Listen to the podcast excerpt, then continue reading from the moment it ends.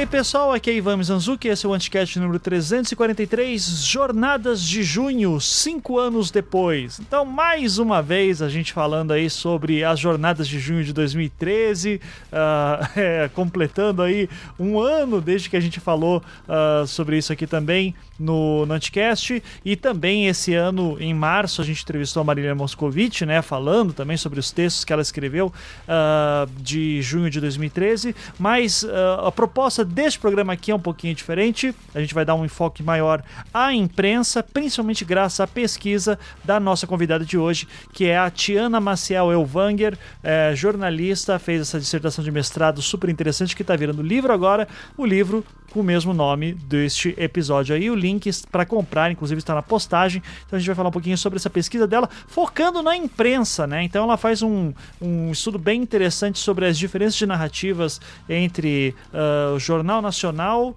e a mídia ninja, né? Que tava. Uh, ambos cobriram o, os eventos na época, né? Então ela vai explicar daqui a pouquinho como é que foi todo esse processo. Programa super interessante, é, em clima de Copa, então, para relembrar mesmo mesmo, assim, 2013, 2014 e tudo que aconteceu depois, né? Uh, só dando uns recadinhos então, antes de começar o programa, aqueles recadinhos de sempre. Primeiro, eu lembrando que eu tô para dar o meu curso de storytelling online de novo, né? Meu curso online de storytelling uh, em agosto. Se você tiver interesse, link na postagem para você preencher um formulário e daí você preenchendo você vai ganhar um desconto de 30% uh, para inscrição antecipada. Né? Assim que eu abrir a turma, eu já mando um e-mail com um link uh, de desconto para quem preencher este formulário. O curso uh, de storytelling é focado nas técnicas que eu uso no meu outro podcast, o Projeto Humanos, uh, que é justamente sobre como contar histórias melhor. Então você pode usar isso para dar aula, para dar palestra, para escrever livros, para fazer podcast storytelling também, porque não jornalismo literário, jornalismo narrativo. É, tudo isso aí vale nessas técnicas é um dia inteiro. A gente tem um curso num domingo, das 10 da manhã até as 18 horas. É, você faz no conforto do celular usando uma plataforma que eu uh, utilizo chamada Zoom. É bem simples de utilizar. Eu mando tutorial antes, então não tem erro. Você paga a inscrição parcelado também. Para maiores detalhes é só clicar no link da postagem. Além disso, recadinho de sempre também, seja patrão do Anticast, contribua com a quantia que você puder a partir de R$ reais por mês, se você mora no Brasil, e se você mora fora do Brasil, contribua a partir de um dólar pelo Patreon. Os links para isso estão lá em anticast.com.br, daí você clica no botão lá em cima Seja Patrão, e daí lá explica exatamente como você pode nos ajudar, tanto pelo Catarse em reais ou pelo Patreon em dólares. E também quando você vira patrão, você pode, patrão ou patroa, você pode participar da Cracóvia Anticast, o nosso grupo fechado do Facebook. Lembrando que sua contribuição ajuda em todos os podcasts da casa, no caso aqui o Anticast, o Projeto Humanos, o Salvo Melhor Juízo, o Feito por Elas, o Visualmente, o Não Obstante, o É Pau é Pedra, que é o podcast feito pelos patrões, e se eu esqueci algum, desculpa, eu sou, eu, eu, eu tô tentando melhorar. Então, é isso, gente, já falei demais, espero que gostem do programa, fiquem agora com ele. Começando mais um podcast hoje para novamente falar das jornadas de junho, né? A gente de 2013 gosta bastante de falar desse assunto, já fizemos alguns programas sobre isso. Uh, hoje com uma convidada diferente, então a jornalista Tiana Maciel Elvanga. É, é assim que fala, Tiana. Seja muito bem-vinda. Obrigada, Ivan. É exatamente assim. Você é pronunciou como pouco, você pronunciou isso corretamente, Olha, É, ser casado com uma, uma mulher que fala alemão ajuda bastante, assim. Então, ah, legal. É, ela sempre me corrige. Então, um beijo, amor. É, então, é, Tiana, eu, assim, a gente já fez alguns programas sobre julho, uh, junho de 2013, né? Uh, mas, uh, pelo que eu vi aqui, o seu, a, a proposta, o seu seu livro ela vai um pouco além daquilo que a gente falou. Então, só para até te dar um, um panorama, né? É, 2013, em junho, a gente é, te, teve um texto super famoso que viralizou na época, né? Da, da Marília Moscovitch. A Marília participa aqui bastante do Anticast. É, eu entrevistei ela sobre esses textos também. Estou falando isso até para o ouvinte que de repente quer uma abordagem um pouco mais assim da militância da esquerda e tal. É, e, e, a Marília já falou da visão dela na época, a gente até brinca que a Marília foi profética naqueles textos, simplesmente uma visão de esquerda e tudo que aconteceu com o impeachment da Dilma. É, agora, o, a, a, tua proposta eu achei o, o mais interessante é, num, numa perspectiva jornalística, né? Ao mesmo tempo que quando eu descobri que também é de uma dissertação de mestrado. Então eu vou te pedir para, por favor, se apresentar para o público e, e falar como que você uh, desenvolveu esse teu livro, que é a tua dissertação. Maravilha, vamos lá. É, bom, eu sou jornalista, né, como você já colocou, trabalhei durante alguns anos na imprensa do Rio de Janeiro. É, tem nove anos, é, nove anos que eu trabalho com comunicação institucional. É, e 2013 para mim foi muito perturbador, assim, me pegou de jeito ali. Tinha tempo que a minha orientadora, é, querida Ana Paula, orientadora na monografia, na, na é, durante a graduação, ela insistia para voltar para o mestrado. Né? Ela brinca que eu quase fiz uma dissertação de mestrado na época da monografia, foi sobre jornalismo popular, sobre o Jornal Meia Hora, que era onde eu trabalhava na época. E aí ela insistia muito para voltar para a academia, para eu pensar nesse caminho do mestrado. Só que eu particularmente acho que quando a gente, para a gente voltar para a academia, é importante a gente ter, levar alguma coisa, né? Assim, ter uma experiência de, de, de vida no mercado, ter, levar alguma coisa para pensar. E até então, até 2013, eu nunca nada tinha me nada tinha me, me, me perturbado e me, e me motivado é, em termos de pesquisa para fazer esse caminho acadêmico. E 2013 teve muito esse papel, né? Eu fiquei muito perturbada, não conseguia dormir, não conseguia pensar em outra coisa. Eu queria estar na rua, queria estar assistindo é, as manifestações pela imprensa tradicional, queria ver a cobertura da, da mídia ninja, que é um dos aspectos que eu analiso no livro também, que foi muito disruptivo né, na história da comunicação aqui no Brasil e, em vários lugares do mundo também. Então, é, mexeu muito comigo né, em vários aspectos. Eu fiquei muito é, motivada a entender, porque eu também não queria ser mais uma pessoa da pitaco. Eu via muita gente falando e ficava confusa e, e achava que precisava de um mergulho mais profundo ali. É, então foi quando realmente eu decidi é, ir por esse caminho da academia, né? Senti a necessidade de, de estar nesse ambiente, né? Para tentar aprender e, e pensar mesmo, né? É, o, que, o que se passava na cidade, no país, no mundo, né? A gente está numa contemporaneidade muito complexa de, de compreender. Então, foi ali que eu, que eu decidi fazer isso, né? E aí, em 2015, eu entrei no mestrado, né? Na mesma, é curioso que na mesma época eu descobri que eu estava grávida, então oh, foi um monte de, de coisa mesmo. Gravidez tempo. dupla. exatamente, exatamente.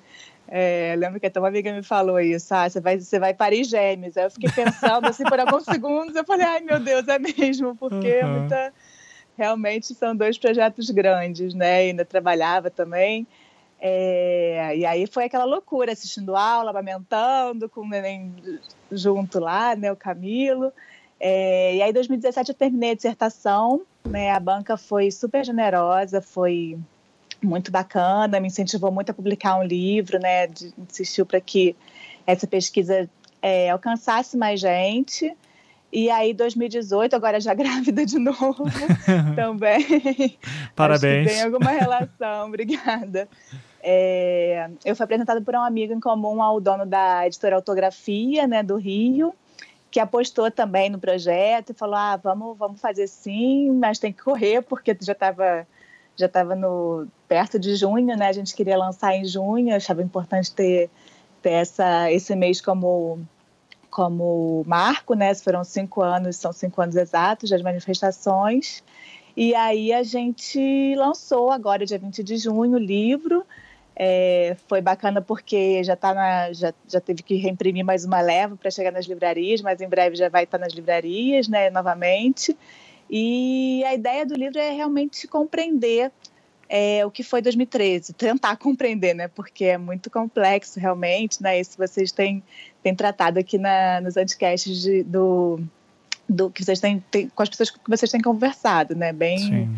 é um movimento muito complexo. E o que me incomodava muito, que me incomoda, né? O que me move também para para lançar esse livro é, é justamente, acho que 2013, apesar de ter essas conversas que você faz, e que alguns espaços acadêmicos promovem sobre 2013, ainda tem pouca coisa, né? Você vê um movimento ainda muito silenciado, então é, a complexidade dele é, ela é muito é, ela acaba não sendo, quando ele é lembrado, ele não é lembrado na sua complexidade, ele é muito lembrado sobre alguns aspectos, né? Depois você teve também os movimentos de 2015, 2016, né? Pelo, né? pelo impeachment da, da presidente Dilma na época, e, e, isso já se confunde muito na memória das pessoas, de uma forma geral.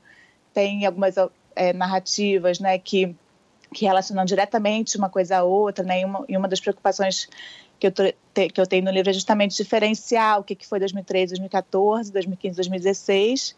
É, mesmo que, claro, tem, a gente precisa é, reconhecer que há sim interseções, mas que também tem muitas diferenças, né? Então, a ideia do livro é um pouco essa. Eu, e eu acho que ficou uma, um resultado legal, assim, bem didático, né? Até porque para a gente entender primeiro né, o que, que foi, né, para conseguir aprender e, e aprender né, e, e, traduzir, entre aspas, a gente dividiu o livro em, em capítulos. Eu digo a gente porque é uma construção coletiva, né? Foi claro. muita, foram muitas fontes ouvidas, né? Minha, minha orientadora, Ana Paula, foi essencial assim, nesse processo todo.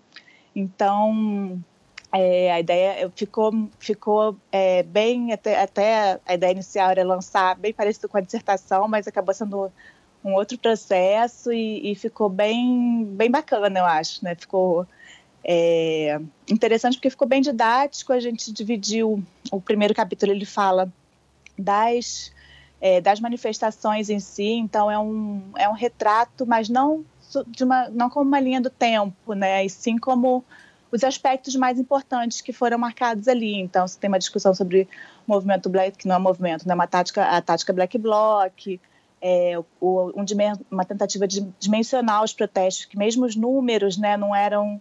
É, não, não tinha, não tem uma, um consenso sobre 2013 de uma forma geral. Então, a ideia foi tentar pescar ali nas melhores fontes o que que foi, tentar dimensionar isso.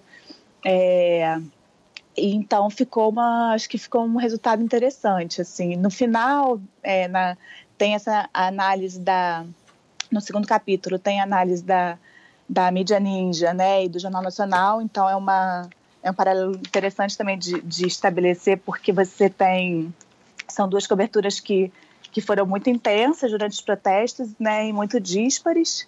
Então tem essa essa oposição, inclusive de estética, né? A gente, a gente analisa muito essa parte. E, é, e, no, e depois a preocupação com a memória.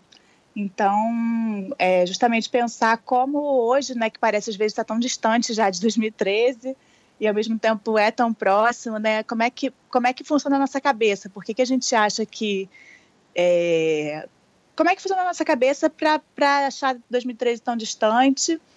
É, é, daí eu trago, por exemplo, a questão do presentismo, né, que é um que é o que pauta nossa nossa forma de, de pensar hoje, né? Uma, uma gente muito focada no presente, a gente é, tende a não considerar o passado e a história, né? Então, é, e outras questões de contemporaneidade também que afetam esse entendimento, né? E, e aí a gente tem a internet, o filtro bolha, né, que é o que faz com que a gente conviva cada vez mais com pessoas com, que têm a mesma, as mesmas ideologias que a gente, né? Como que isso também é, tem uma afeta a democracia, né? Põe põe em risco a democracia, a questão dos algoritmos. Então acho que tem é um apanhado bacana para a gente entender primeiro as manifestações, né? Como elas foram representadas é, tanto por uma, uma mídia mais tradicional, que é, que é o Jornal Nacional, quanto por uma mídia nova que, que ganhou muita força na época e que continua forte, e como a gente vai se lembrar disso, e por último, como a gente, é, o que, que precisa a gente também levar em consideração para entender a contemporaneidade que nos cerca, né? Então é uma forma de a gente também é, pensar e tentar entender como que o mundo que, que a gente vive, né? Que a gente tem que explicar para as novas gerações, que não é nada fácil. Sim.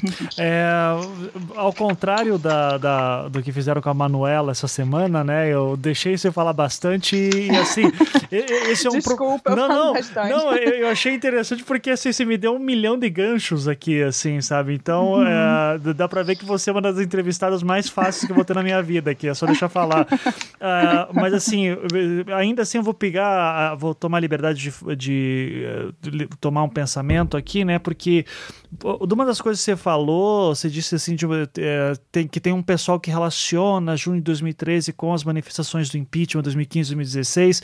É, eu, eu claramente consigo ver ver pessoas que fazem esse link mental também, né? De ah, 2013 uma insatisfação que depois vai ali numa eleição apertada de 2014, 2015 o barco vira, né? Então tira o PT do governo tal.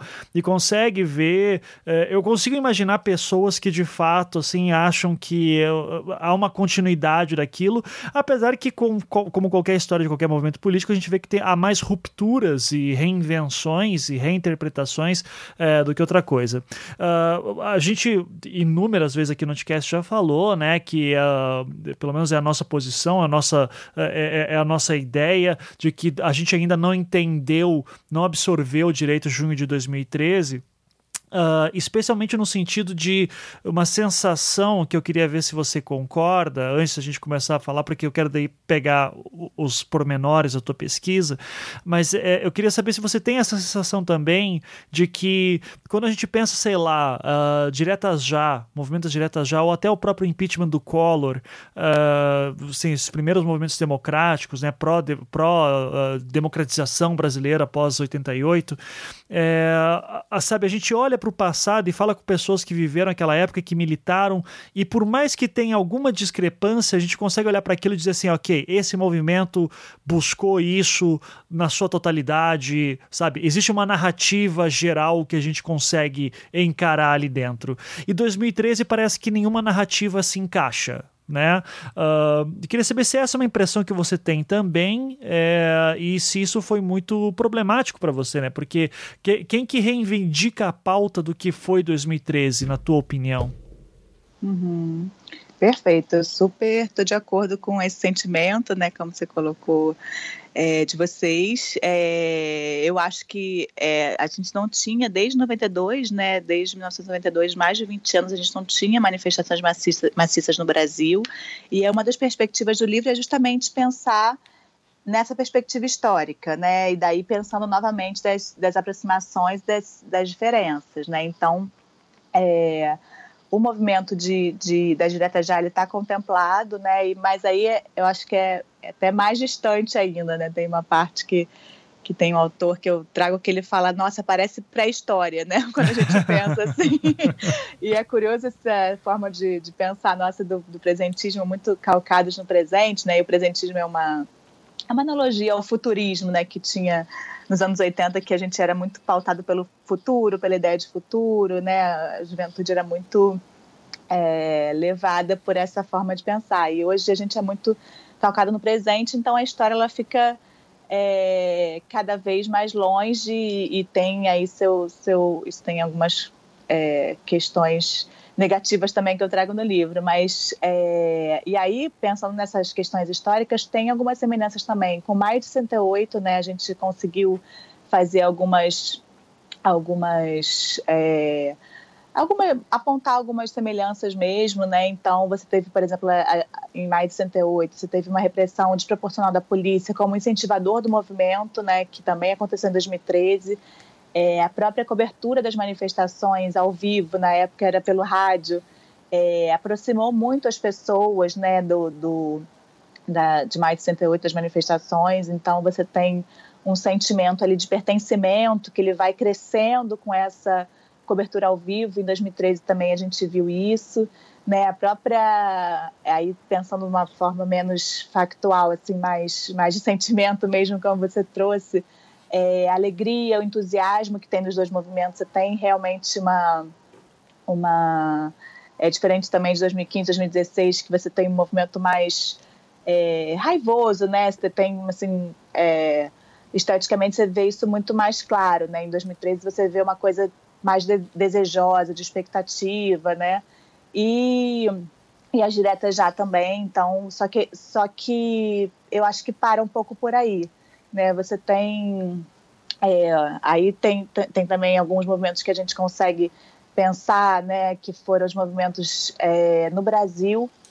Aí tem a Direta Já, tem o, é, a própria é, em, 2000, em, Florianópolis teve, teve, tiveram movimentações, tem alguns movimentos de, de é, em São Paulo que é, existe amor em São Paulo, tudo isso está colocado lá, é, mas realmente 2013 ele foi muito muito diferente. Eu tendo a concordar mais com a linha de, de pensadores e autores que relacionam eles a, aos protestos em rede, né, como, como ficaram conhecidos, que são muito parecidos com o que teve aqui. Então, você tem é, a Primavera Árabe, como a gente chama aqui no Ocidente, né, os movimentos que tiveram, é, que ocorreram na, na, nos países árabes, é, você tem na, nos Estados Unidos o Occupy Wall Street, né, o, o M12M, que foi o movimento, é, ou Geração Arrasca também, como eles chamam, em Portugal. Em, é, na Espanha também você tem o movimento dos indignados, como ele ficou conhecido depois, na Grécia. É, as próprias manifestações e insurgências lá do, dos é, estudantes secundaristas no Chile. Na Turquia também, em junho de 2013, você tem uma uma revolta muito parecida, e daí elas têm é, realmente características muito comuns e muito mais próximas do que foi 2013, do que se a gente pensar nessa perspectiva histórica, né? tanto em termos de Brasil quanto em termos é, de mundo, e daí é, nessa comparação com mais de 68, por exemplo. Então, ela, ele se vê os movimentos muito mais próximos em termos de, de estética, de, de, do que que origina, né? Então, por exemplo, todos esses que eu falei agora, é, você vê que tem uma. O que, o que faz com que eles é, explodam é uma centelha, assim, né? É uma indignação é, que, em princípio, não, não é uma. não seria uma. não tem as causas ali históricas dos protestos como como aconteceu aqui no Brasil. No Brasil, a gente, né, quem falou que não se surpreendeu, eu desconfio, assim, porque ninguém, ninguém esperava, ninguém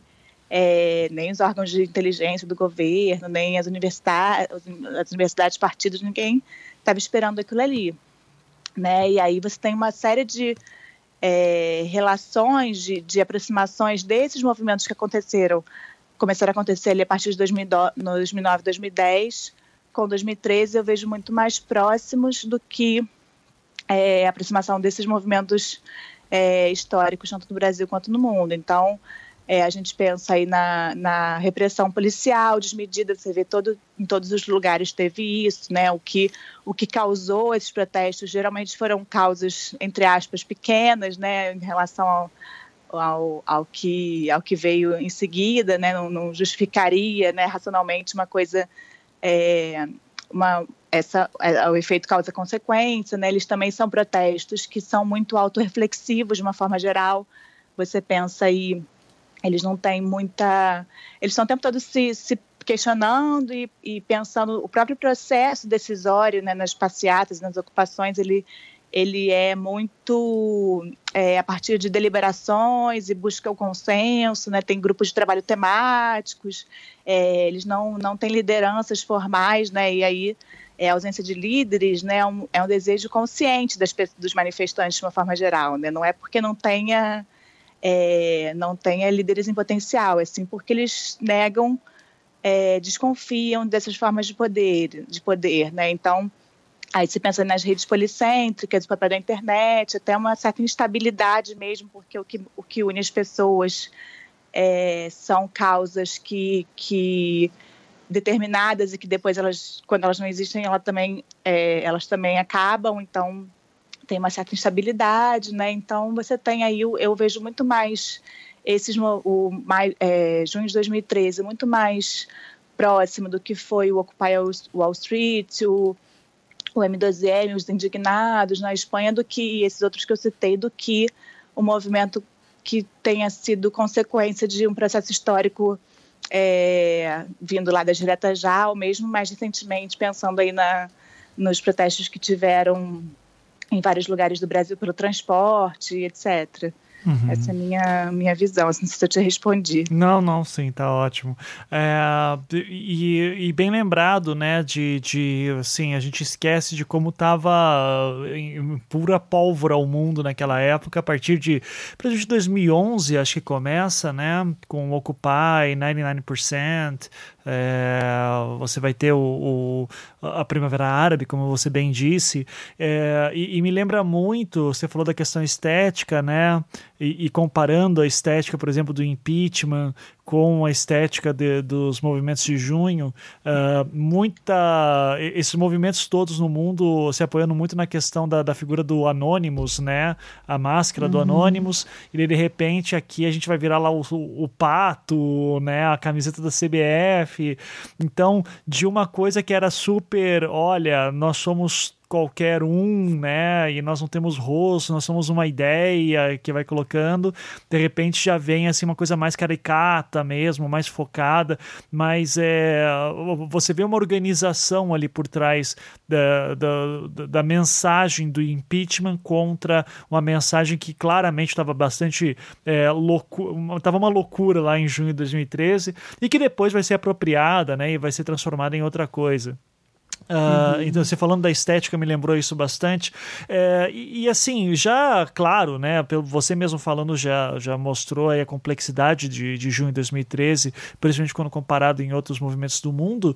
E, e, daí eu, como professor universitário, eu já fico maluco imaginando qual que seria o seu foco, né? Porque se chega um aluno para mim e diz assim, ah, quero estudar junho de 2013, eu digo, tá, mas como, quando, onde, por quê, né? O que, que você quer fazer? Então, assim, uh, falando especificamente da tua pesquisa agora, se a gente pensar naquele teu pré-projeto lindo, assim, que foi para qualificação e o pessoal curtiu e tal, uh, qual que era o teu foco, o teu recorte, o teu método? Se puder falar um pouquinho desse, dessa tua abordagem e da tua metodologia, daí a gente já começa a ver mais ou menos qual, qual que é o diferencial também da tua pesquisa. Uhum.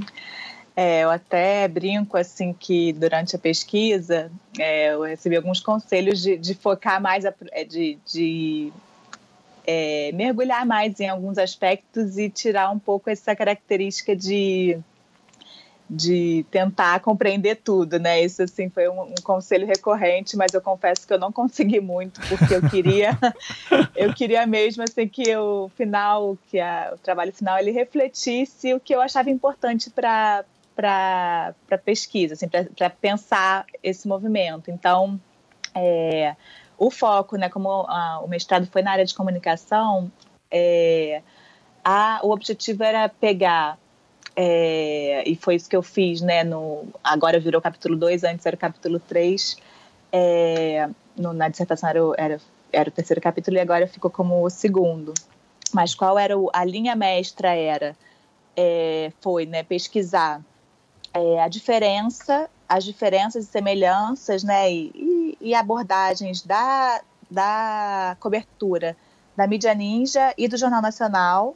E aí o recorte que eu fiz foram manifestações do, no Rio de Janeiro especificamente, né? Claro que tem bastante coisa é, do Brasil inteiro, né? Porque teve essa, esse olhar também, mas é, a cobertura foi o foco da análise, né? Análise empírica foi é, foi essa diferença, foi essa, essas aproximações estéticas e, e, formas de cobertura mesmo da mídia ninja e do Jornal Nacional entre junho de 2013 e fevereiro de 2014 e aí também acabou sendo um, um diferencial do que já tinha sido produzido até então porque todo mundo que pesquisou junho de 2013 ficou muito em junho de 2013 e eu sentia falta de, de, de expandir um pouco esse período temporal justamente porque eu acho que é, é, muito rico, assim, foi muito rico o que aconteceu depois também de junho, né? Você no Rio de Janeiro, por exemplo, você teve o Ocupa Cabral, que foi uma, uma ocupação longa ali em frente ao a casa do, do então governador que a gente vê hoje como foi foi um foco acertado dos protestos, né? Você teve é, até pensando numa coisa mais performática aqui no Rio também, é, o, o protesto contra é, os protestos contra, contra o casamento da, da da neta do Jacob Barata, né, que era um que é uma das a família que está à frente aqui das, das empresas de ônibus do Rio de Janeiro, e isso foi muito forte como causa inicial, né, essa questão do transporte. Então, você teve ali pessoas que acompanharam desde a Igreja do Carmo, né, que é uma igreja famosa aqui, até o Copacabana Palace, é, o casamento dela, que foi um casamento extremamente luxuoso, né, e até a, é, foi, ele foi coberto pela mídia ninja o tempo todo e, era, e foi muito o trouxe no Rita tinha muito uma pegada de humor também às vezes, né, no hiperformática assim. Então você tinha pessoas vestidas de noiva, você tinha gente jogando barata de plástico, né, no, no, no, nas nos convidados e assim fizeram realmente um protesto muito curioso que foi até que foi depois até tema de uma uma coluna que eu uso muito no livro também da Idelgard Angel, que ela também ficou muito impressionada com aquilo e como ela acompanhou também como eu ali a madrugada inteira o protesto, teve gente jogando dinheiro, ela comparou na época com, com a Revolução Francesa, né, que tava muito, ela estava muito preocupada de ter uma, uma consequência mais grave, porque ela via várias semelhanças ali da, da alta corte com os plebeus, daí foi, foi bem curioso, assim, a gente... É, então eu quis pegar mesmo um, um período maior, justamente para incorporar isso. Uhum. É, e aí, pensando na, na parte de, do corpus mesmo da pesquisa, é, foram 45 edições do Jornal Nacional analisadas, né, e 30, mais de 30 horas de, de, vídeo, de vídeos da, da mídia ninja, né, essa parte mais, mais empírica, assim. Uhum. É, inicialmente, Ivan, a ideia era até é, não falar sobre os protestos em si, sim falar sobre os protestos a partir da cobertura deles. Só que com a pesquisa, o desenvolver da pesquisa, eu senti muita falta de porque eles foram tão, é, tão complexos e tão, às vezes, é, a cobertura assim, que a gente teve, principalmente da imprensa, ela, ela muitas vezes se contradizia, né? E, é, era, era, era difícil entender os protestos somente por essa, por essa visão. Então, é, claro, começando com, com, a, com a minha orientadora, com outras pessoas, eu decidi fazer um capítulo sobre os protestos em si, porque eu sentia falta de, de, de definir um pouco o que, que foi, assim, de entender, de mergulhar nos protestos em si. Então, ficou esse capítulo dos protestos em si, depois a cobertura comparando Mídia Ninja com, com, com o Jornal Nacional, e aí pegando vários aspectos do, que diz respeito, a, por exemplo, a, a estética do ao vivo, né, ao, ao a, como, a questão da, da, do, da hipermobilidade, que a gente vê muito na mídia ninja, vários aspectos ali é, que são muito característicos dessa nova nova forma de cobertura que, que se reforça muito ali em 2013 e sempre sempre permeado pelo pelos estudos da memória, né, que é outra outro interesse meu muito grande, assim, de, que é pensar justamente como é que isso vai ficar, né, porque é até uma angústia, assim, pensar como é que como é que isso vai ficar para as próximas gerações, como é que isso está tá documentado, é, como é que, que isso vai ser acessado pela, pela, no futuro por nós, como é que isso vai ser lembrado. E daí foi um, um mergulho também nesses estudos que são interessantíssimos, assim, porque são muito multidisciplinares, né? Você pega desde Aristóteles, que já trata da memória, você passa por filosofia grega, passa por, por várias coisas. Essa parte eu diminui um pouco para o livro, né, que ela é mais teórica, assim, ela foi o primeiro capítulo na dissertação e no livro. A própria editora falou, não, não a minha ideia era tirar até, porque eu achei que pudesse pudesse gerar tanto interesse, mas a editora insistiu para para deixar, que ela achava que sim, era, era interessante a gente pensar essas questões da memória, e daí a gente tem, aí eu trouxe também alguns, alguns elementos para a gente pensar, né? tem aquele filme Divertidamente, não sei se você já viu, uhum. é, da Pixar, que também traz muita questão, muito essa questão da, da, memória, né? o Black Mirror também, né? a série inglesa, super premiada também é, traz muito essa questão da memória, então assim, eu juntei vários autores, desde da Grécia Antiga até essas, os pensadores atuais que, que, que inclusive contribuem para fazer essa, essas séries e filmes para pensar o que, que é, como, como é que a gente vai lembrar 2013, como é que a memória nossa é pautada hoje com redes sociais, né, com, com essa nova forma de, de, de função de, de modus operandi mesmo, como é que nosso, nossa cabeça funciona hoje. Então, É, isso também foi legal e, eu, e eu, a gente manteve no livro para para quem, quem tiver interesse, assim, que eu, eu particularmente gosto de, de pensar isso. E qual que é a, a pergunta que permeia a sua pesquisa que você tenta respondê-la? Aham. São algumas, assim, são algumas. Então, por exemplo, é o que foram as manifestações, né? Como elas vão ser lembradas, né? Como é, é, quais são as então são algumas mesmo, né? Por que, que essas manifestações foram tão diferentes de outras manifestações populares da nossa história?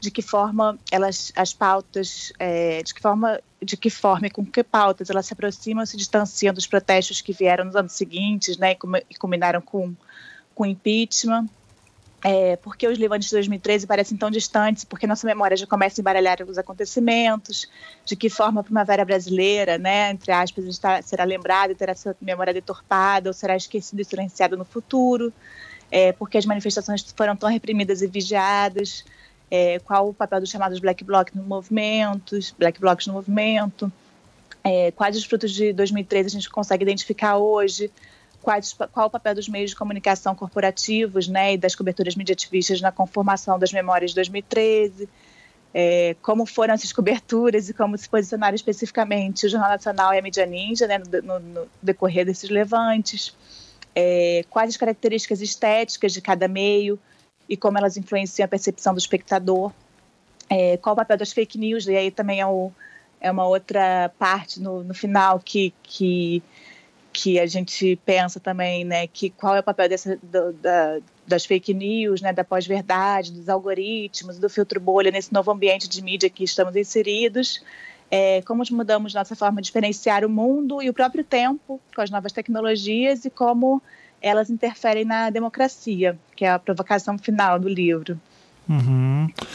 Você é, e, e ah, você falou um pouquinho também da sua, uh, da sua fundamentação teórica e relação de memória.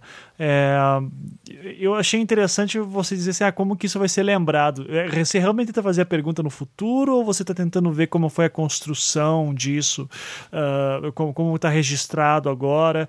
E, e como é que você conseguiu avaliar essa memória? Porque eu sei que você entrevistou muita gente, né? Então, queria que falasse um pouquinho também sobre esse método. Uhum. É, é, até, até pouco tempo, né, assim, antes da, da internet, das redes sociais, a imprensa, ela era a grande senhora da memória, né? Quando a gente queria uhum. saber, né, os próprios historiadores queriam recorrer a um tempo histórico, a determinado tempo histórico, eles iam diretamente no, na, na Biblioteca Nacional, no caso, e recorriam aos jornais da época, né, a os acervos de TV também sempre foram muito importantes para isso. Só que hoje está mais complexo, né? Você tem vários produtores de conteúdo, né, cidadãos que produzem memória, né, que produzem é, é, produzem conteúdo que viram, que acabam influenciando e e multifacetando, digamos assim, nossa memória, né? Ela acaba sendo muito mais múltipla, é, até pelos pelos algoritmos. Antes a memória era, ela era mais é, como é que a gente pode dizer, mais comum, né? Hoje ela é mais é, multifacetada, porque cada grupo, cada pessoa quase, né, com esse direcionamento de informações que a gente tem hoje, em função da, dos algoritmos usados pela rede, pelas redes sociais e pelos próprios sites de busca, né, o Google já, já direciona bastante as informações também, você tem é, novas formas de construir essa memória. Então, e além disso, uma das, das premissas é que, que os estudos de memória trazem é que a memória está muito mais ligada ao presente do que ao passado. Então, é no, no, presente que ela, que ela se faz. Então, por exemplo, digamos que é, a recente greve do, dos caminhoneiros, né, os protestos aqui no Rio, é, em função da morte da Marielle, eles reavi, reviveram de alguma forma o, né, trouxeram lembranças do que foi 2013, porque no presente você fez essas relações. Então, é um pouco pensar isso, o que que, o que, que faz com que a gente lembre no presente de 2013, né? Isso vai depender sempre de cada presente que a gente está tá vivendo. E é, o que que o que, que é importante para conformar essas memórias. Então aí tem o tem é, a parte mais é, multidisciplinar, né? Que daí a gente pensa na psicologia. Então, por exemplo, as emoções elas são muito importantes para a gente conformar nossas memórias. É, pensar o primeiro o que que faz com que a gente é, memorize ou não algum fato, o que que quem é que está produzindo memória hoje, qual o papel da, da mídia corporativa, ela tem um papel muito forte, né? Uma das conclusões que que você tem, por exemplo, o Jornal Nacional, ele tem uma uma área específica para cuidar da memória. Então, você daqui a alguns anos, por exemplo, a gente vai ter muito mais, a gente vai procurar, vai ter muito mais referência nessa nesses lugares do que na, no Jornal Nacional, por exemplo, que sistematiza a memória, do que na mídia ninja, que tem um projeto para para sistematizar essa memória, mas ele ainda não saiu do papel e, e, hoje é muito difícil você acessar esses materiais, né? Você tem esses materiais ali disponíveis, alguma coisa, cada vez menos, assim, é, mas você tem não, tem, não é sistematizado, você tem, é, né, por exemplo, para eu fazer a pesquisa, eu tive que ir ali um a um, sem olhando horas e horas e horas, né? Diferente de.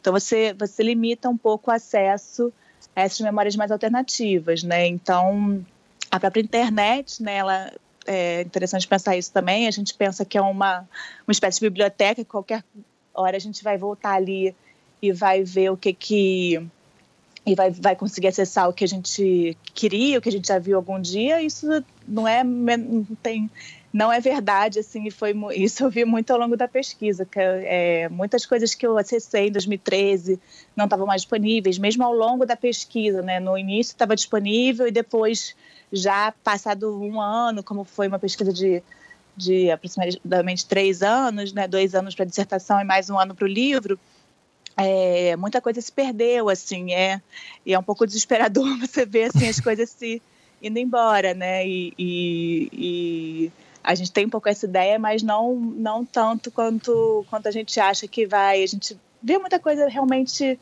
é, indo embora. Então, é um pouco essa preocupação, né? De como, sem contar também no, dos próprios. É, os próprios dispositivos onde a gente armazena, né? A gente já passou por vários, vários dispositivos aí, você deve lembrar do disquete, né? Isso aí entrega claro. na cidade, mas, mas é, é, é, é um pouco frágil também, né? Você pensar que toda uma. Cada vez que tem uma mudança na tecnologia, você tem uma série de, de arquivos que se vai, né? E por outro lado, você tem. É, aí é, o livro pensa um pouco isso, como é que é essa nossa relação com a memória hoje. A gente tem um pouco né, gerações, eu acho que mais, assim, depois, acho que mais gerações, a partir dos 30 anos, elas têm uma, uma ideia de arquivar o máximo possível, né? Já as novas gerações, a gente não vê muito isso, tanto que o, as redes sociais que, que crescem mais não são as redes sociais, são as que é, na época do que eu terminei o, a dissertação era o Snapchat, né, que hoje já, já quase acabou, assim, em função uhum. do, do stories do Instagram. Então, mas são, são redes que priorizam mais o momento, não, não tanto o arquivamento. Então, tudo isso está tá pensado, assim, pincelado para a gente justamente se questionar e, e pensar como é que isso vai ser lembrado daqui a, daqui a alguns anos, né? Ou esquecido, que é uma das, das possibilidades também, mas sempre muito de acordo com o presente, com que o, o que o presente traz é o que é o que determina, digamos assim, o que o que vai ser lembrado ou não. Mas você, você tentava mensurar. É, não, sim, é, é, é, em partes. É porque eu estou mais interessado em, é, em saber como é que você mensurava a memória, por exemplo, nas pessoas, se é que isso era o seu objetivo também, né? Se você vinha com um questionário e daí perguntava para elas, oh, o que, que, você lembra disso? E daí você comparava com a narrativa é, que estava na, na, na, grande imprensa e depois na mídia ninja. É, se puder dar um exemplo, assim, um caso curioso que mostre mais, ilustre mais ou menos como é que é essa metodologia da pesquisa para a construção da memória com um exemplo, assim, acho que seria legal para a gente poder ter uma ideia. Uhum. É, inicialmente até era essa ideia, tá, Ivan? Era entrevistar as pessoas para ver como é que elas lembravam.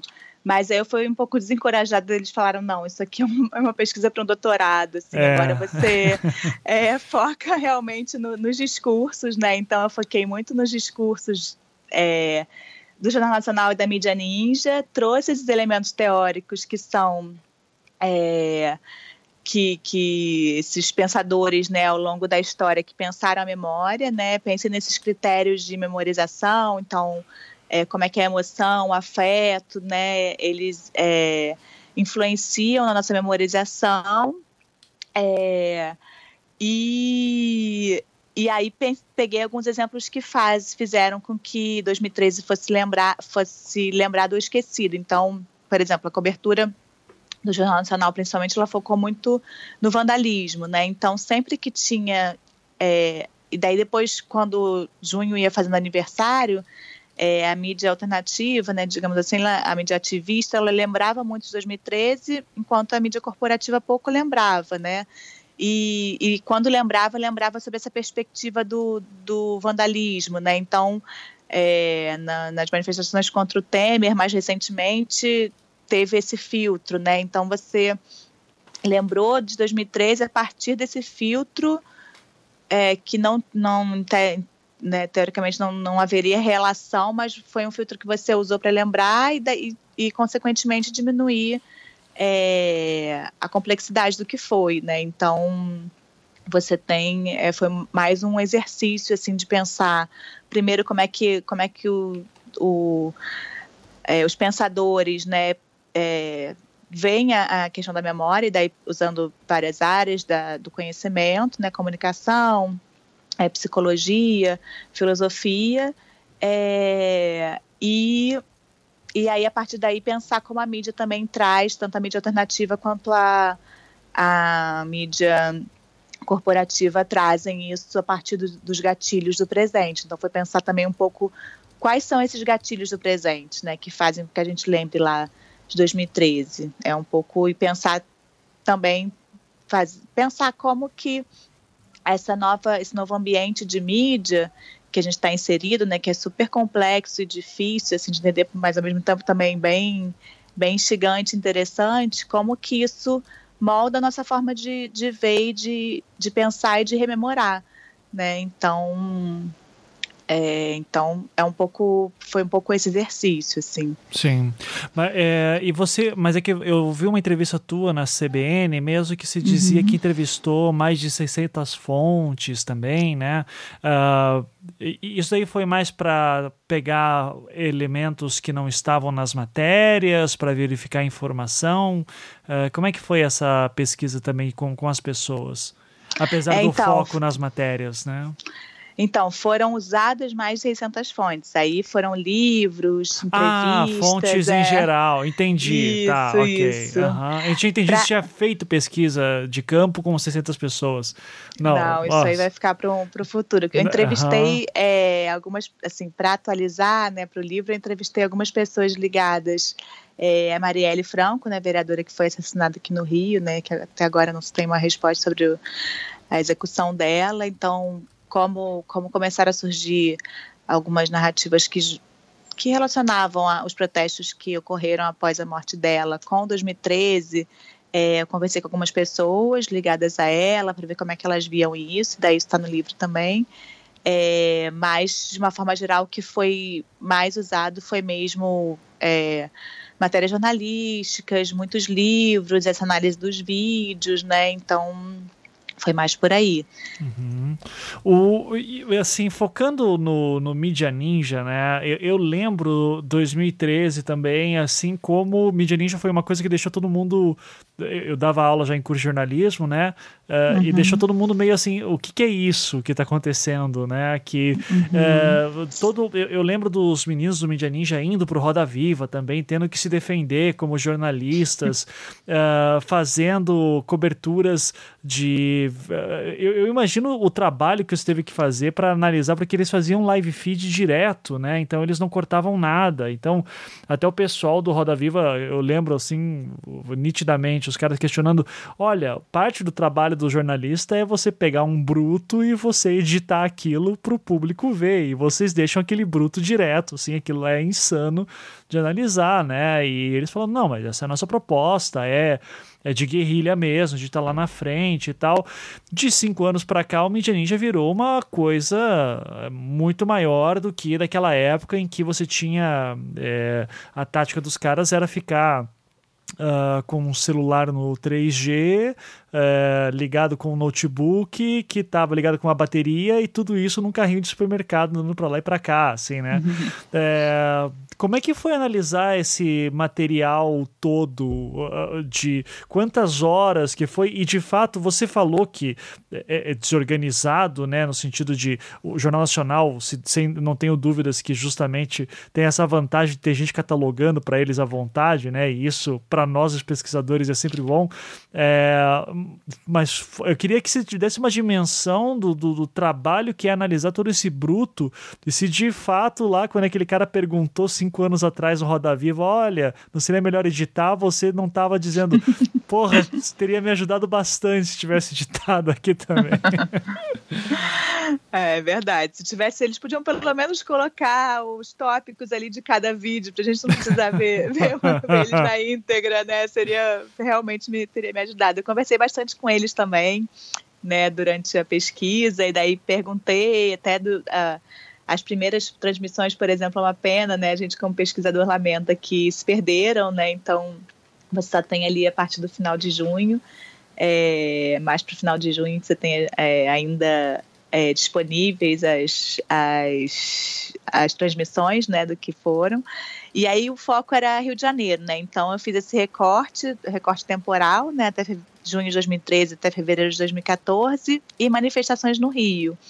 As outras, os outros foram 30 horas de, de vídeo no total, né, deles e e aí foi assim, eu peguei o que o que eu achava que era mais interessante em termos de, de tema, assim, de, do, do que se diferenciava e do que se aproximava né, do Jornal Nacional, da mídia tradicional.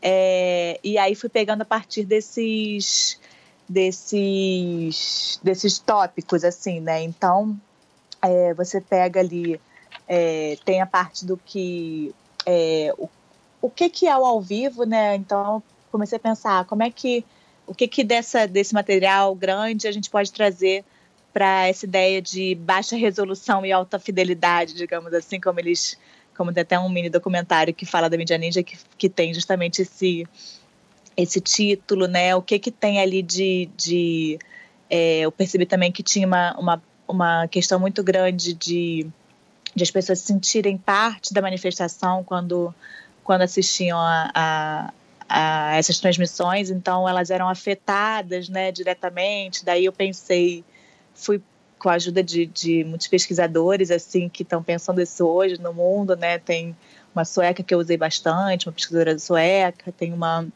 é, alguns trabalhos acadêmicos aqui do, do Brasil também. Então, como é que é essa questão do, do afeto, da empatia, da solidariedade, de você se sentir parte? Onde é que isso estava colocado ali naqueles vídeos que eu analisei? Né, como que essa, o que que é a transmissão ao vivo, né? Como é que a transmissão ao vivo hoje? Ela é um novo certificado de presença, né? Que era muito é, característico da imprensa antes, né? A imprensa você tinha ali o repórter como como é, como como autoridade para aquilo para reportar aquilo que estava acontecendo, porque ele era a pessoa que estava ali. Hoje você tem é, o, o na, na Medianine você tinha o transmissor, que, o comunicador que estava transmitindo aquilo ali. Como é que essa essa diferença, a questão da parcialidade, né? Então como é que eles se colocam a parcialidade para a mídia ninja, diferente da, da mídia tradicional, é, é, um princípio, né? Então, o objetivo deles é, e eles colocam isso muito fortemente, que é influenciar e participar dos protestos, né? Eles se colocam como parte integrante dos movimentos que eles reportam. Então, a ideia foi olhar esses vídeos e, e, e vendo como é que essas características que foram aparecendo ao longo da pesquisa, tentar sistematizar isso de alguma forma, né? Então, é, aí, a, a, aí era, foi um pouco essa ideia de tentar dimensionar é, a de tentar dimensionar e diferenciar o que que como é que essa como é que essa mídia se, se distancia e se aproxima da, da mídia tradicional. Então você tem uma, algumas diferenças aí fortes, né? Você tem a hipermobilidade de, dos, dos comunicadores, né? Como você colocou, eles, eles correm com carrinho de de compras, eles estão andando de bicicleta, filmando, eles estão é, ali muito presentes e daí eu peguei também é, em que momentos no, nos vídeos eles isso estava tava mais forte, né?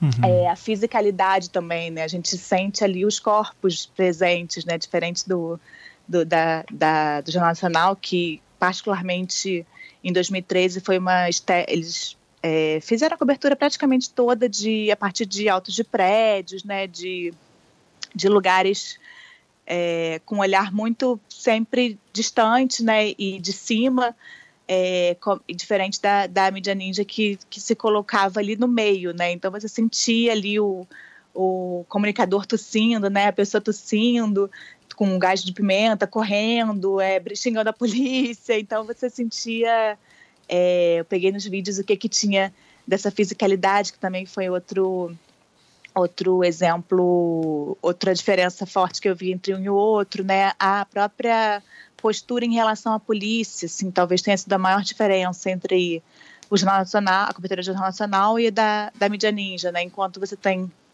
Jornal Nacional de é, sempre justificando e defendendo a postura da polícia na época, a mídia ninja é muito crítica, inclusive até às vezes de forma que, que até põe em risco policiais, né? Assim, é, isso também está pensado lá e, e e essa perseguição também a, a postos policiais infiltrados, isso aí está muito presente. Então, assim, eu fui vendo esses vídeos, todo esse, esse material com esse com esse olhar, né? Então, por exemplo, na, no, no Jornal Nacional você teve pouquíssimas entrevistas, os, os manifestantes não tinham muita, não eram ouvidos mesmo, né? Nem especialistas, até uma característica é, do Jornal Nacional é ouvir pessoas, e ouvir especialistas, e ouvir é, ouvir sobre, sobre né, o que, que as pessoas estão pensando é, sobre economistas, enfim, quando tem uma matéria você tem essa, essa escuta de especialistas de uma forma geral. Em 2013 isso não aconteceu.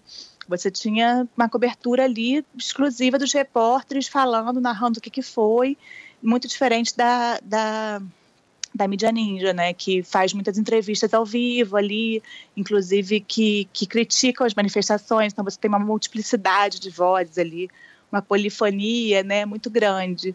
É, então, sobre esses aspectos, é, é como, como eu peguei esse, esse arcabouço aí de material empírico e fui olhando sobre esses aspectos para esse material e pensando ali o que, que tinha é, que dava para relacionar uma coisa com a outra e sistematizar, assim, para poder tentar entender Sim. como é que era. É, eu vou tentar passar uma visão que eu tenho, um resumo sobre 2013, junho de 2013, e principalmente focando nessa questão da imprensa. E eu gostaria daí que você fizesse alguns comentários sobre se isso é, qual, é a tua visão desses eventos que eu vou falar agora, tá? Porque, obviamente, você conhece o evento, o fenômeno muito melhor que eu. É, mas eu, o que eu lembro, né? As manifestações começam principalmente lá em São Paulo, com o, o movimento Passe Livre, né? É, a questão dos 20 centavos, tudo aquilo, daí o movimento Passe Livre, que já era um movimento aí ativo, né? Já era conhecido, assim, é, na questão de mobilização. É, tem lá um momento em que eles trancam a Avenida Paulista, se eu bem me lembro, e daí vem a notícia de que são baderneiros, vândalos, né? E as manifestações vão continuando e vão ganhando um certo, uma certa força popular. Nesse sentido, eu me lembro já de começar a ver uma distinção entre uh, o que aparecia no Jornal Nacional e o que aparecia na, na, na, na redes sociais, né? Uh, já começar a pipocar algumas diferenças assim, uh, construir essa noção de nós contra eles, né? Eles estão a imprensa junto com o governo, junto com as forças ali e tal.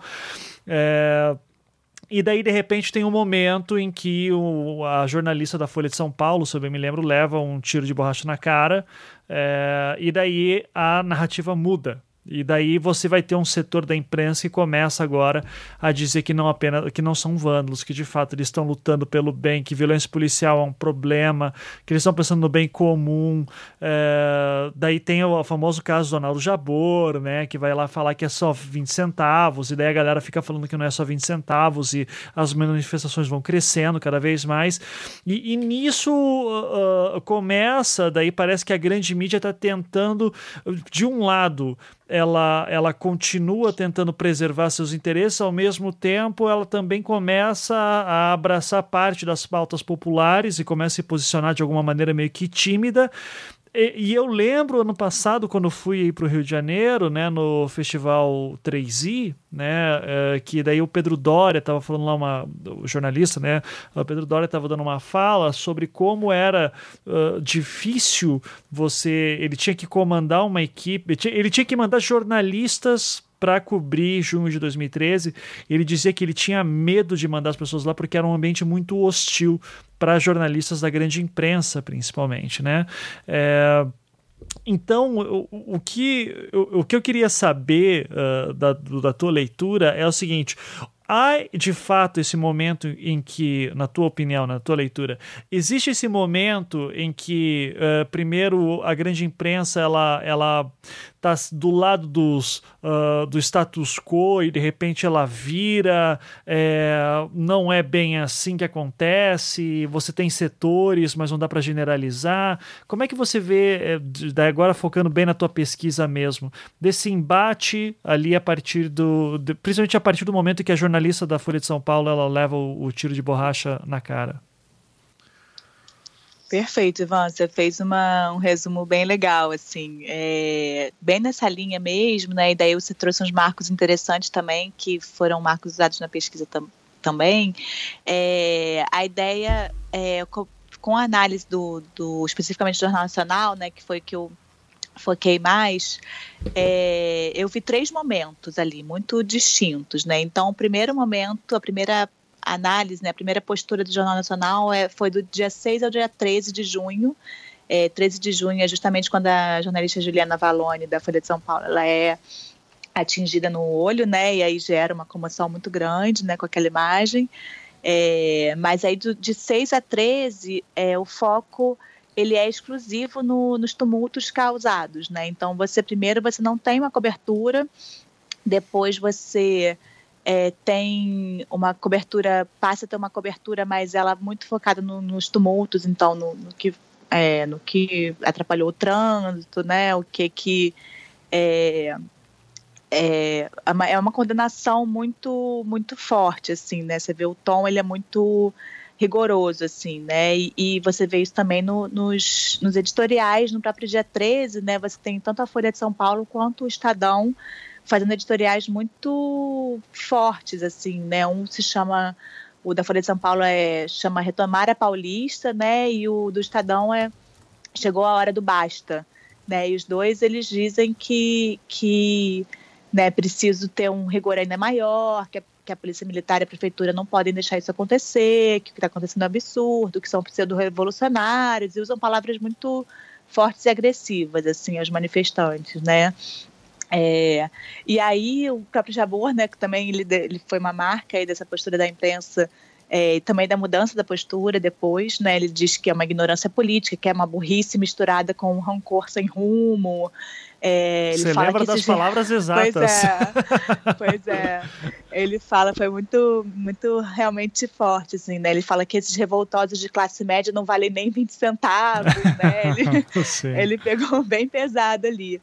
É, depois ele diz que, que não, que ele à primeira vista ele, ele é, esse movimento parecia uma uma provocação inútil, né, que muitos criticaram errada, erradamente, inclusive eu, né, ele faz uma autocrítica e e pede desculpas, né? Mas, e mas aí... salvo engano, desculpa de interromper, mas ele, sal, ele faz isso na rádio, né? Ele não é... faz no Globo, né? Isso era uma coisa que me lembro chamou a atenção. Ah, ele não tá usando a Globo, então.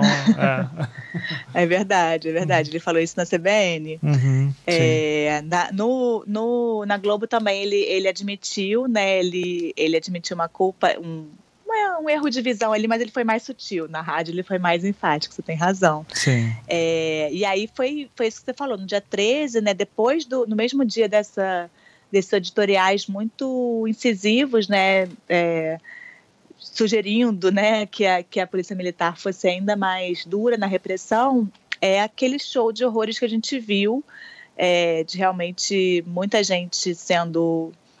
É, e, e imagens né, que foram transmitidas tiveram um papel muito forte disso também, que, que as pessoas iam recebendo essas imagens de, de pessoas sendo agredidas e, e por policiais, né? E aí vale lembrar que que é, essa postura ela não é ela é novidade para uma certa parte da população, né? Mas que ela já se né, a gente conhece que a, a como é que a, a, polícia militar age nas comunidades, né? Isso já, já era conhecido por, por, uma outra parte da população, mas ela chegou numa parte da população que até então nunca tinha vivido essa repressão na pele, assim, né? Então, é, você tem ali essa, essa primeira a primeira postura foi exatamente essa, de, de, do dia 6 ao dia 13, que foi realmente de, de condenação pura e simples, né?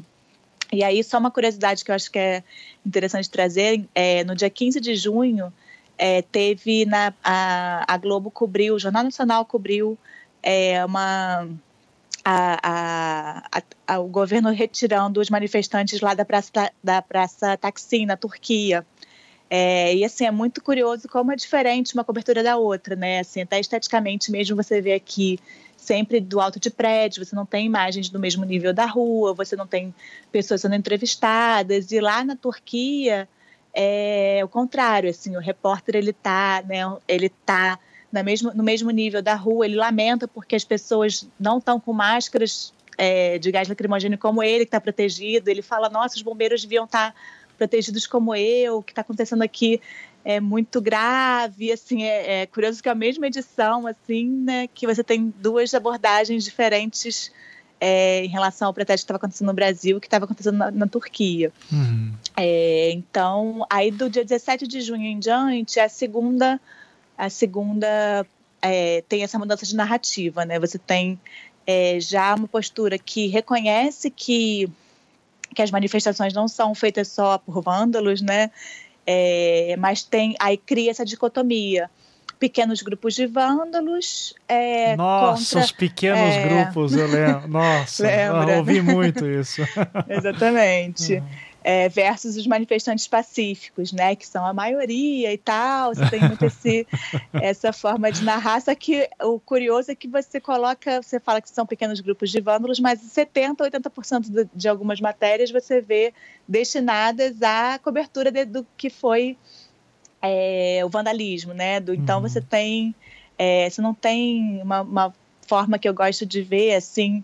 É, a, cobertura, a cobertura da imprensa é o que não estava dito lá.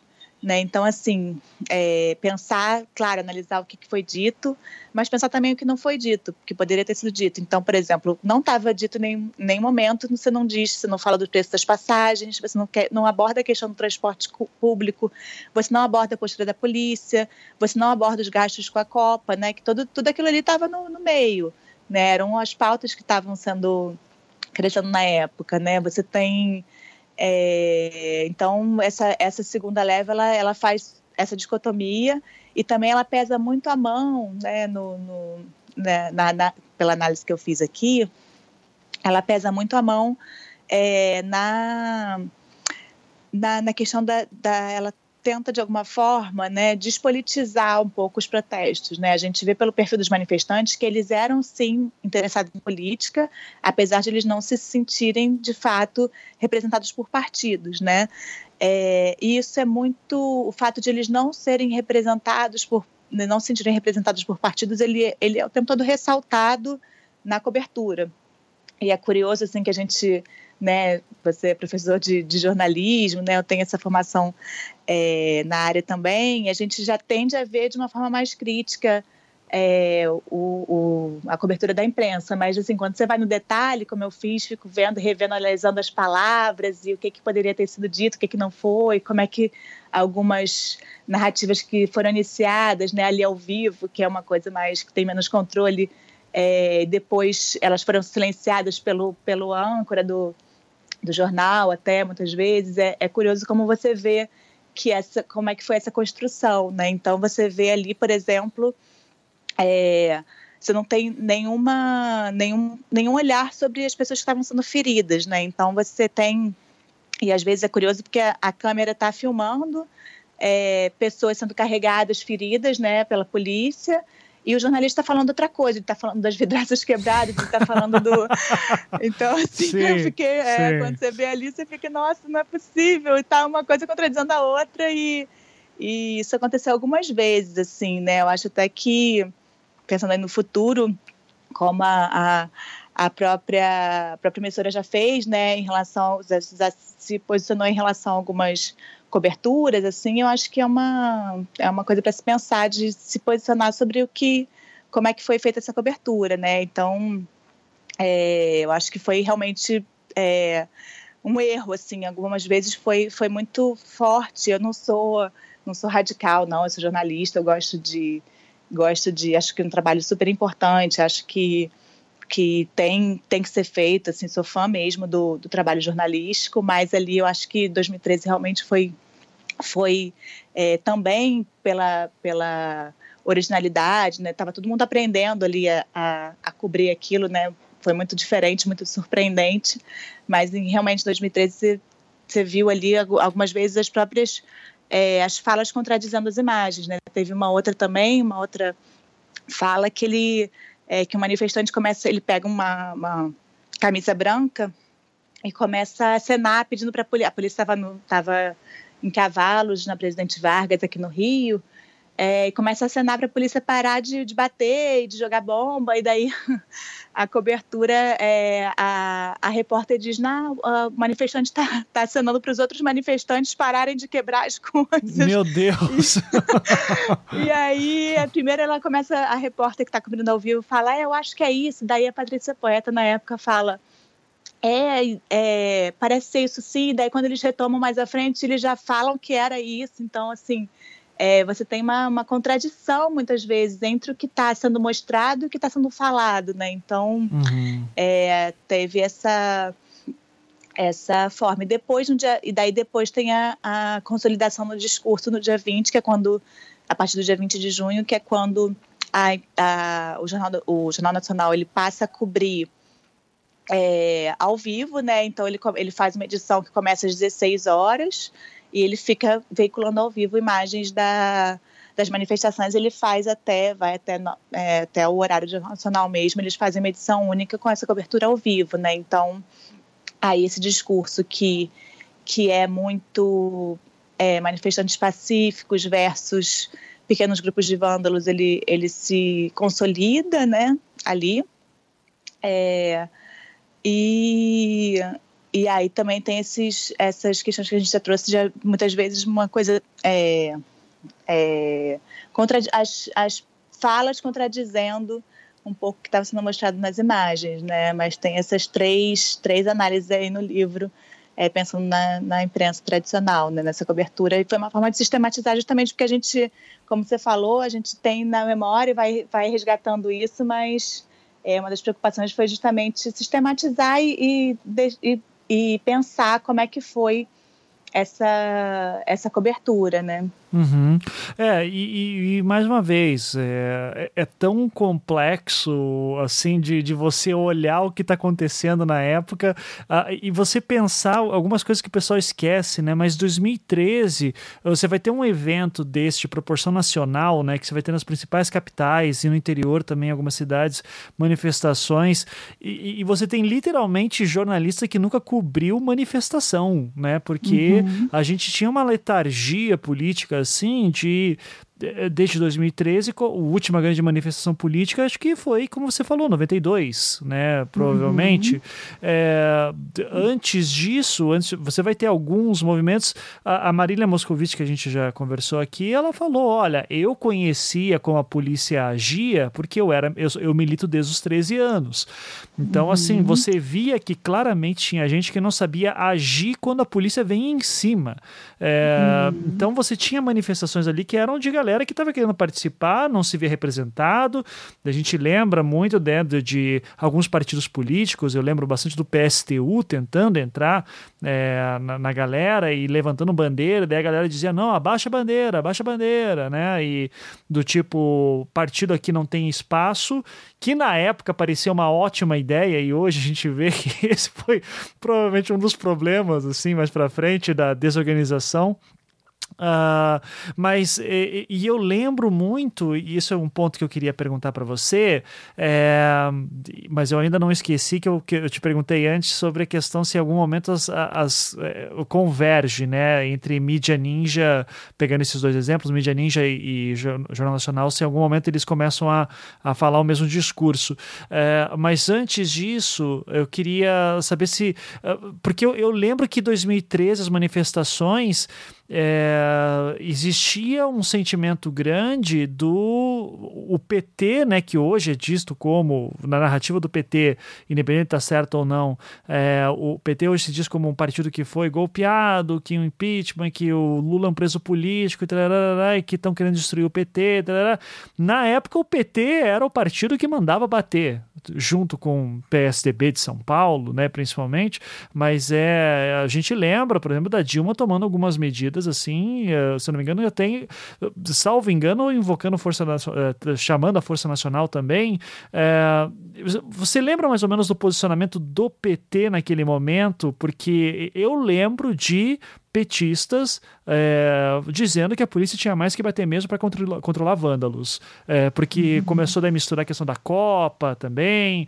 É, então, se puder daí é, dar um, um, panorama sobre as diferenças, inclusive sobre o, o, cenário político do PT naquela época e de hoje, e óbvio, assim, aqui a gente tem um posicionamento à esquerda, como sempre, é, isso o anticast, não, não, não necessariamente você, tá, uhum. Tiana? É, mas, assim, independente disso, da tua pesquisa, o que, que você uh, analisa sobre como que o governo, na época, em nível federal, principalmente, estava se manifestando é, e como, como isso contrasta depois do impeachment da Dilma? Uhum. É, eu acho que tem, você levantou algumas questões aí interessantes, né? Uhum. É, pensando primeiro que o, o, primeiro ponto que você colocou aqui realmente está certo, eu não te respondi, que é sobre essa, essas o que, que de alguma forma convergiu é, entre a cobertura do Jornal Nacional e a da mídia ninja, né? Foi isso que você isso. colocou. É, eu acho que muitas vezes essa dicotomia, e aí é curioso porque a mídia ninja ela é feita por vários, várias pessoas diferentes. Então você tem também, isso eu analiso no livro também, uma diferença entre esses perfis, né? Diferentes do Jornal Nacional, que acaba sendo um pouco uma cobertura mais homogênea. Na mídia ninja, cada perfil tem um, dá um pouco a sua marca, cada, cada comunicador, né? Então você tem o Black Ninja, que é o, o que o, ele, te, ele tem mais um perfil agressivo, assim, mais informal, e, e, e ele vai atrás dos manifesta do, dos black blocs e, e fica muito nessa dicotomia entre é, policial infiltrado e fica atrás dos policiais infiltrados. É quase uma dinâmica de entretenimento, né? É, às vezes. Outras vezes, outros perfis, um perfil mais jornalístico, de entrevistar as pessoas, de, de tentar. É, trazer um pouco, mesmo um pouco do sentimento, do que está ali, ouvir muita gente, né? Não tem, não, não corre tanto, não vai tanto é, para onde tem as áreas mais de conflito. Ele, ele tenta ouvir mais pessoas, tantos que estão que estão nas manifestações como que não estão. Então tem essa diferença é, entre entre as duas coberturas também. E aí pensando na aproximação que você colocou, é, muitas vezes essa dicotomia, né, vândalos versus é, versus é, manifestantes pacíficos, que a cobertura do Jornal Nacional foi muito marcada por isso, é, na, na mídia ninja também você tem, às vezes, essa, essa dicotomia. E aí, é, esse perfil, por exemplo, que era um dos mais populares na época, ele fica muito tempo, assim, perseguindo policiais infiltrados, né? E como eu falei, até às vezes coloca em risco algumas pessoas que, que, que ele julga inicialmente que eram policiais infiltrados e é, então fica essa, essa dicotomia que você vê muito no Jornal Nacional, ela também se repete às vezes na mídia ninja, dependendo do perfil que cobre, né? Uhum. Isso, isso você vê. O, por outro lado, você vê também que a imprensa é, a Globo News, por exemplo, ela começa a usar é, usar esse, esse, essa forma de cobertura, né? Como você falou também, é, com muito cuidado, porque os, os jornalistas assim realmente é, sofreram muito em 2013, porque é, tem até um dado que a, o artigo, artigo 19, aquela uma organização muito interessante que sistematizou bastante violações e, e,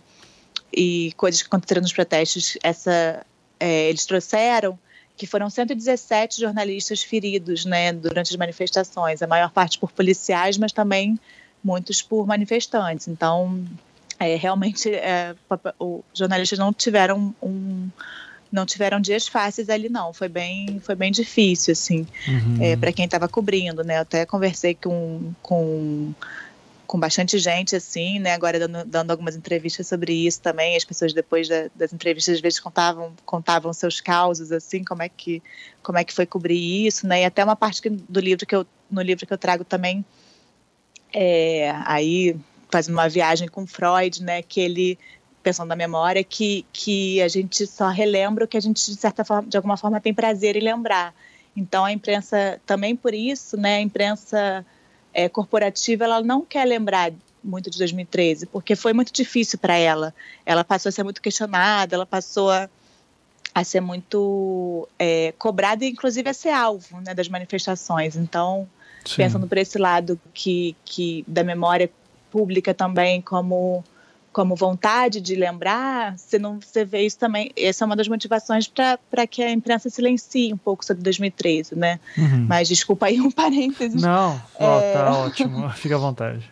É, e é, então você tem também é, a estética de você levar o celular para a rua e cobrir ali do, do nível das manifestações, ela tenta a imprensa corporativa ela tenta fazer, né? O Globo News tenta fazer, faz algumas vezes, então você tem essa, essa aproximação também. É, e aí, pensando no PT, assim, não, não peguei exatamente, é, não tem assim um tópico que fale do PT, né, especificamente. Uhum. Mas eu concordo com você que a, que, que a, é, a postura foi um pouco, foi reativa mesmo, assim, acho que faltou um pouco de entendimento do que que era também, né? Assim, você não tinha inicialmente, você tinha os protestos eram é, muito, não eram voltados para presidente, né? Você não tinha esse esse foco, né? É, como se passou do T 2015, 2016. É, você teve ali a Dilma, é, por um lado, até o, o Manuel Castro, ele, ele elogia muito a postura dela, né? Fala que foi diferente de todos esses protestos em rede que a gente falou, é, ela teve uma postura muito democratizante de aproximação das ruas. Não sei se você vai lembrar, mas é, durante as manifestações ela foi é, pra, em rede nacional anunciar algumas, alguns, algumas iniciativas para atender o que estava sendo pedido pelas ruas, né? Então ela levou, é, ela fez a proposta, inclusive, de, de um plebiscito para fazer uma reforma política. Lembro. Né? Uhum. Você lembra? E você lembra quem foi que que foi contra isso, principalmente? É, foi o Cunha? Não me lembro. Foi o Temer. Foi o Temer, tá. É, é ele... sim. Que curioso, né? É, ele foi no dia seguinte, né? Ele era vice dela na época.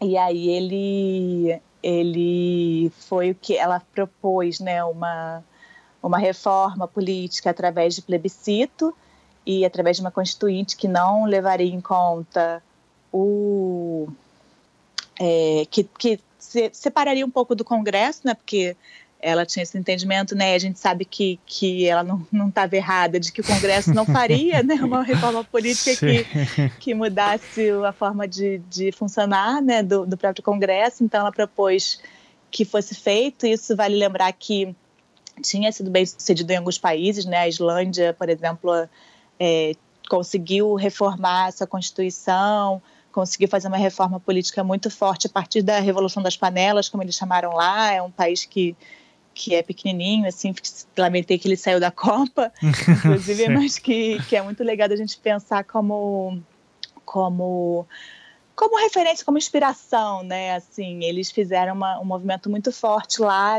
em, em 2008. Tem um, um filme que, que é ótimo, que ganhou o Oscar, inclusive, do, em 2011, chama Trabalho Interno, é um documentário, e mostra como a crise de 2008 começou na Islândia, né? Foi um, um caos para o país, assim, como, é, como a, a atividade financeira, né, é, especulativa foi criminosa lá, e os islandeses se revoltaram com isso, porque viram um país quebrar, é, literalmente, e aí foram para a rua, ficaram no inverno, né? Você imagina como é que é o inverno da Islândia, né? Eles uhum. ficaram no, no inverno da Islândia cobrando por mudanças profundas nas, na, na postura dos governantes na, e na coordenação, e a condenação, inclusive, judicial dos operadores financeiros que, que fizeram com que o país quebrasse.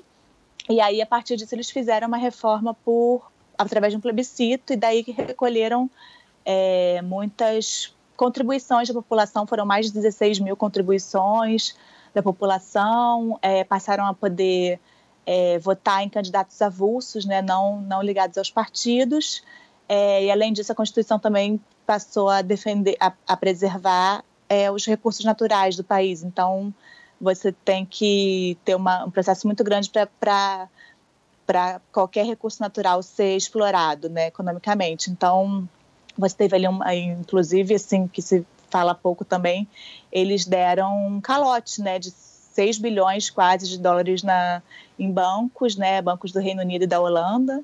É, e o curioso é que a gente né, acha que, que isso vai, né, acharam né, que isso levaria ao caos ainda maior do país, mas não, a, a Standard Poor's, que é uma agência de risco, inclusive depois do final de 2011, aumentou a nota de, de avaliação da, da do país como bom pagador, né? Então, como, como confiável, né? Como, Sim. Então, enfim, já tinha essa referência, né? A ideia foi proposta aqui também. É uma constituinte feita através de plebiscito para a reforma política. É, só que logo no, no, dia seguinte, o próprio vice na época falou, veio a público dizer que, que a convocação de uma Assembleia Constituinte não, não, não tinha como acontecer, e daí usou muitos argumentos jurídicos para para rebater isso, né? Disse que era desnecessário, inviável. 15 dias depois também ele foi, da, da fala da Dilma na, em rede nacional, ele foi, ele disse publicamente que o governo tinha desistido de fazer reforma política para as eleições de 2014, né, que não tinha mais condições temporais para isso. E aí ele foi desautorizado pela Dilma na época, recuou oficialmente, mas tinha uma teve uma, uma articulação muito grande ali do Congresso, os parlamentares e também é, claramente dele para que isso não acontecesse. Então a gente não viu uma uma a gente não viu é, uma consequência mais direta nas eleições de 2013, 2014, perdão, como poderia ter acontecido é, se isso tivesse sido à frente, né? Na época o o ministro da Justiça, o, o José Eduardo Cardoso, chegou a é, convocar uma entrevista coletiva né, para desfazer o mal entendido, entre aspas, que o Temer tinha causado, mas ele foi um dos grandes, é, uma das grandes forças aí que, que fez com que não, não houvesse essa reforma e essa e essas mudanças, né, mais mais estrutura, estruturais assim. Sim. Mas eu concordo com você. Eu acho que, que o PT também teve uma uma até é, é, eu gosto muito do Haddad também, assim, acho que é uma figura muito é, que eu respeito muito, tanto em termos de história política quanto como pensador mesmo, né, como professor e como, como pensador da, da contemporaneidade e dessas questões mais, mais recentes, mas eu acho que ele é um dos que, que é, tenta fazer essa relação de 2013 com com o impeachment que eu não vejo tanto, assim, que eu não vejo uma relação tão direta. Eu acho que teve muito mais é, diferenças do que, do que semelhanças, né? E aí, é, enfim, é uma, é uma das, das coisas que eu acho que ele, que ele é, e, e, também uma parte do PT e da esquerda não soube é, entender um pouco o que foi ali.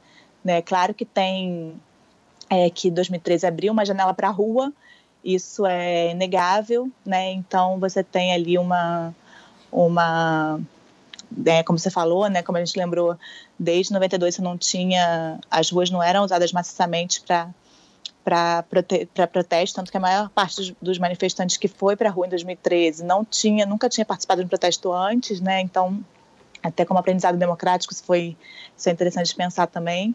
E, e também uma outra semelhança que eu vejo com 2013 com, com o que veio depois é já tinha uma irritação da população ali com a corrupção, né? Só que depois você tem uma polarização, né? E daí, é, enquanto 2013 estava todo mundo ali é, com várias pautas, inclusive, e aí você tem os direitos sociais, os direitos das minorias, na época cura gay também virou uma pauta muito forte, com o projeto do Marco Feliciano, que queria colocar esse projeto da cura gay, daí foi uma, uma reação muito forte a esse projeto. É, você tem ali em 2013 tudo isso, inclusive a corrupção, e depois você tem uma, uma polarização, né? A direita pegando, é, se colocando como, comba, né, como a, a, combate à corrupção como principal foco e a esquerda como como como defensora dos direitos sociais, né? Você tem depois de 2013, aliás, é, é o que eu acho que é uma uma grande o que um, um, uma das grandes consequências de 2013 é justamente essa mudança na cabeça das pessoas, né? Antes eu acho que a gente não não, não conhecia como pensavam muitos dos nossos amigos, né, do pessoal das pessoas com quem a gente trabalhava, convivia, e a partir de 2013 todo mundo foi convidado a se colocar politicamente, né? Então a gente ficou sabendo como é que as pessoas pensavam, né, e, e se colocavam e todo mundo é, para o bem e para o mal, assim, passou uhum. a realmente pensar em política e falar de política e, e aí isso tem várias consequências, mas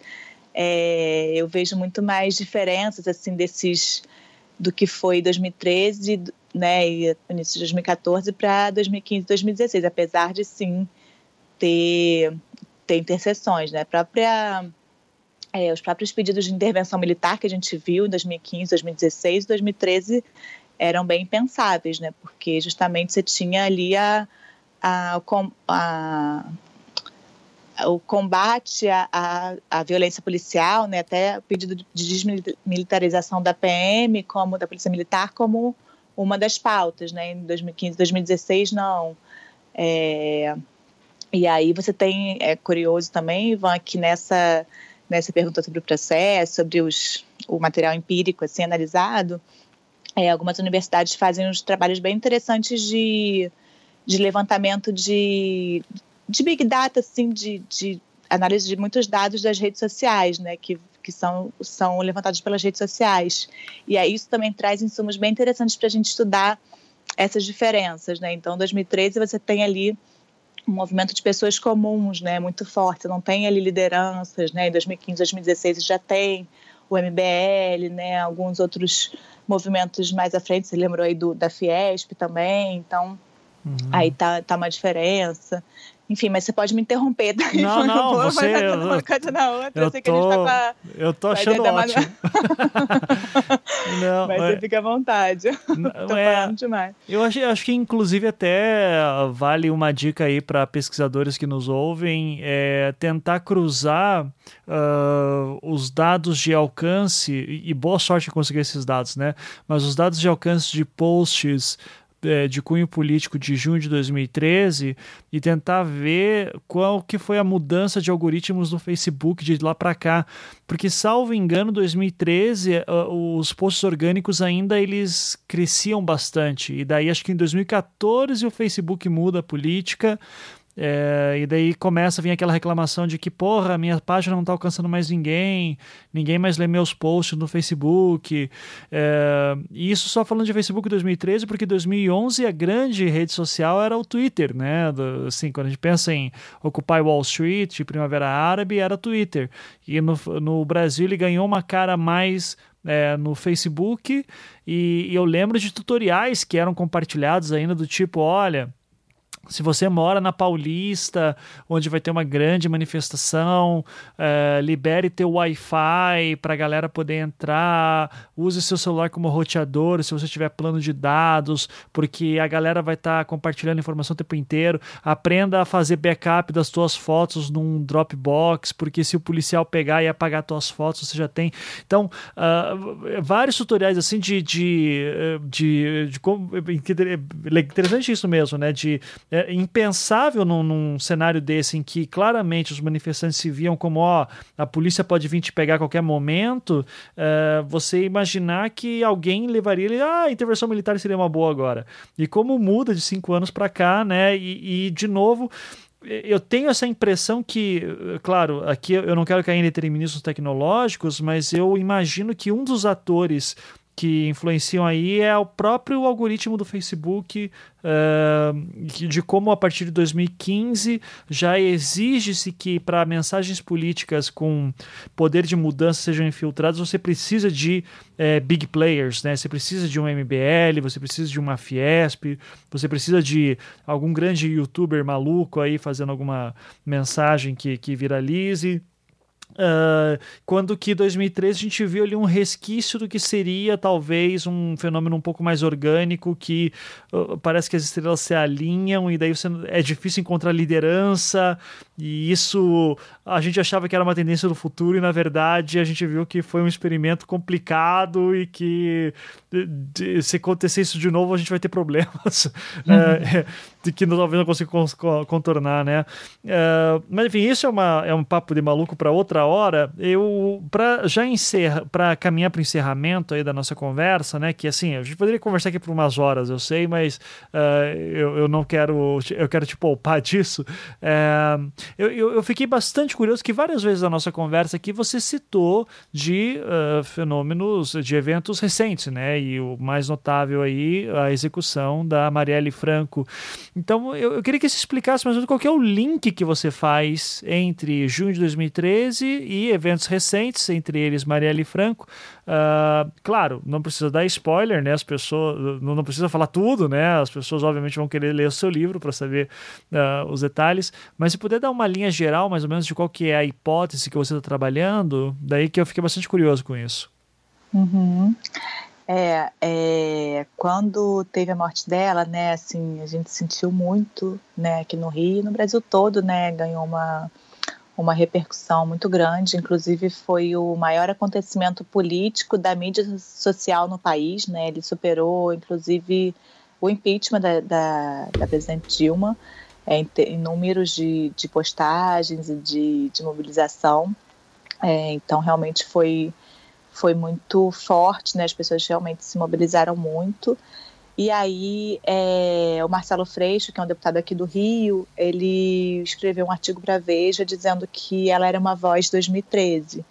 Né? E aí eu fiquei, né, eu li isso e fiquei realmente assim, quando eu fui nas manifestações aqui é, por ela, eu também vi muitas semelhanças, aí fui conversar com, com ele, conversei também com a irmã dela, né, para saber como é que era essa relação dela com as manifestações e como é que eles viam, né, as pessoas que estavam próximas viam essa essa relação entre entre o que as mobilizações que aconteceram e também pensar um pouco essa relação 2018-2013 que é um dos focos do livro, né? É pensar nossa história recente, é, pensando, pensando também o que, que veio depois de 2013, como que a gente é, estabelece essas diferenças e, e, semelhanças e também como que a gente é, como é que a gente né, se educa assim entre aspas né mas como é que a gente é uma, uma tentativa um pouco de, de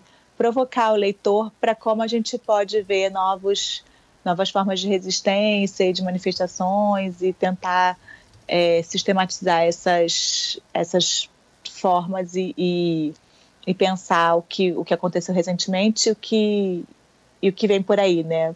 Treinar esse olhar para o que vem por aí, né? Então, é, a Mariela, ela teve...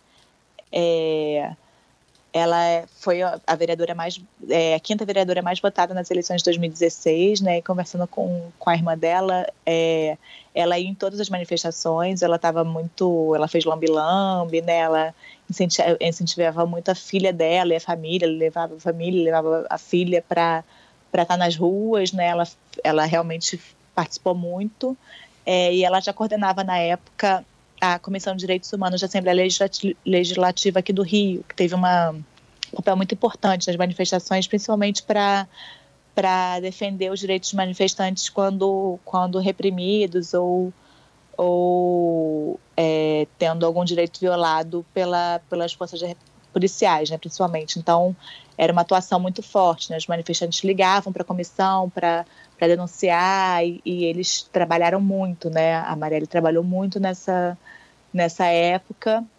E os dois disseram que 2013 foi muito importante para que ela se fortalecesse e que ela se viesse a ser candidata três anos depois. Né? Então, é, eles viram muito essa relação entre o papel dela, né, o, cresci, né, o crescimento dela, a atuação dela em 2013 com é, a candidatura dela, né, e, e, você tem algumas lideranças surgindo realmente de 2013, né, então ela é eleita em 2016, né, foi, foi morta no dia 14 de março, né, de uma forma brutal, assim, né, é nem bom é, falar aqui para não, não ficar é, emocionada, mas assim, é, e aí a gente foi conversando e pensando é, nessa relação 2018-2013, né? Então a, a, cena da foto, por exemplo, né, como o livro trata de memória, né, uma das coisas que, que foram trazidas, a, a foto dela, é, da, do velório dela, né, na Câmara dos Vereadores aqui, que o corpo dela foi levado para lá e as pessoas se uma multidão tomou ali a Cinelândia. É, ficou muito parecida com a foto do, do, velório do Edson Luiz, né, que é um manifestante morto em 68 por um policial durante um protesto também. Então, realmente, você vê as fotos, elas são muito parecidas. É, por outro lado, tem outras coisas, né, que, que aconteceram é, agora, né, em 2018, com as manifestações pela morte dela. Teve uma, despolar, uma, uma despolarização do debate político, ou seja, você, assim como em 2013, você teve vários matizes ideológicos ali é, se mobilizando por ela, né, protestando, é, se colocando contra aquela barbaridade que, crime brutal que foi. Então você não tem, é, por mais que ela fosse uma representante da esquerda, né, as pautas é, muito, muito da, do né, pessoal parte de, de esquerda, é, você tem é, nas manifestações da rede você tem é, e das pessoas que foram também uma multiplicidade muito grande de, de pensamento, assim, então você tem essa aproximação com o que foi 2013, 2018, né? E por outro lado também é, é uma é, o, o Freixo, por exemplo, trouxe muito isso que 2018 também ele, ele acaba sendo de alguma forma uma tentativa de apagar 2013, porque é, quando você mata, né? Quando, quando essas forças que a gente ainda não sabe quem foi, né? Que, que, que cometeu esse crime, mas que, que tem é, que, que né, cada vez mais caminha aí para para milícia, né? Ser uma ser uma dessas ser, ser apontada como como autora, né? Pelo que já o próprio ministro da Justiça falou, pelo que que alguns é, envolvidos na investigação colocaram, é, você tem ali uma, uma esse diálogo entre 2018 e 2013, uma tentativa de, de ela sendo uma voz de 2013, é, de 2018 tentar apagá-la, né? Então você tem, é, mas ao mesmo tempo também você, quando você, é, quando ela morre, ela vira um símbolo maior do que ela era mesmo antes, porque, né? O próprio Freixo lembrou isso que quando ela foi eleita você não tem é, sobre a, sobre a posse dela, né? É, mas quando ela, é, quando ela é morta, você tem uma cobertura enorme, né? Sobre, sobre a morte dela, uma cobertura até é, muito correta, né? A gente falou aqui da, da TV Globo, né? E eu fiquei muito é, muito feliz assim com a cobertura que, que foi feita da morte dela. Foi uma cobertura muito é, muito correta, assim, sob o ponto de vista jornalístico, muito emocionante, muito trouxe essa questão do, dos direitos humanos de uma forma muito didática, né? Você entrevistou ali que acho que falta para boa parte da população também, que acaba indo por um caminho mais radical, de, de criticar, justamente por falta de, muitas vezes por falta de conhecimento mesmo, né? De isso que se vê em algumas pesquisas, as pessoas não, não é, criticando a atuação, a atuação do, do, de grupos de direitos humanos ou criticando os próprios direitos humanos, assim, é um, é um desconhecimento, porque se você pegar os direitos humanos, eu acho que ninguém que, que leia o que, que são os direitos humanos vão ninguém vai, vai criticar, né? Mas enfim, então foi uma, uma cobertura muito muito correta, trazendo inclusive a atuação dela junto à família de policiais mortos, né? Que ela também tinha essa atuação. Então, é, você ela, ela acaba sendo uma, um destaque na sua negação, né? mais do que na, na sua reafirmação. Ela vira um símbolo e ela fica muito mais conhecida depois de, de morta. Né? Então, é um dos pontos que tem aí no livro, nessa, essa, essas questões de é, o, que, o que foi 2013 em relação a 2018. E, uhum. aí, é, e aí, além disso, tem também outros pensamentos de como, como que 2013 influenciou outros é, movimentos. Daí não sei se você vai lembrar dos rolezinhos, né, que sim, seguiram, sim. né? Uhum. Aqui no, no Rio teve uma greve dos garis, né, que foi foi histórica também, assim. É, a, a própria ocupação das escolas por estudantes secundaristas, né? Não sei se você se lembra também, que sim, aconteceu, uhum. né? É, e aí tem essas essa pensar um pouco como foram esses movimentos e, e, como que eles bebem também de 2013, né? Então é, é um pouco uma, uma tentativa de, de tentar entender o que que foi é, qual a semente que 2013 deixou, né? E, e, e, a semente, acho que a gente ainda não tem, por mais que a gente esteja há cinco anos do que foi, né? Eu acho que a gente ainda tem, ainda vai ver muitas muitos frutos né, do que foi 2013. É, e a tentativa é tentar, tentar cada vez mais é, não silenciar o que foi, assim, não, não tentar descomplexificar, porque foi complexo, e acho que a gente tem que tentar entender mesmo na, na complexidade, né? E essa é uma ideia do livro.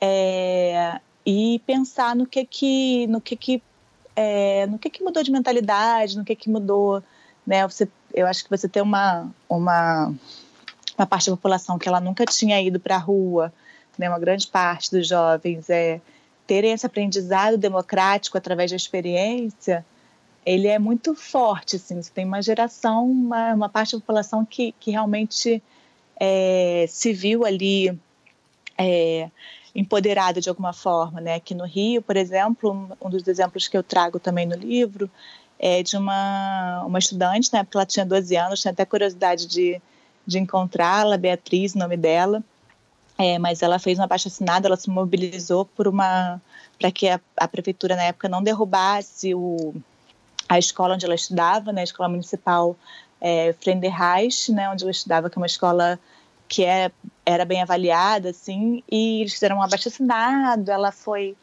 foi super, se mobilizou muito, né, ela e, e os estudantes da época, e eles conseguiram, conseguiram que é, não fosse derrubada, a escola foi, foi tombada, aquele complexo ali do Maracanã, ele, ele foi mantido, né, não foi derrubado para para fazer as instalações para as Olimpíadas, para a Olimpíada.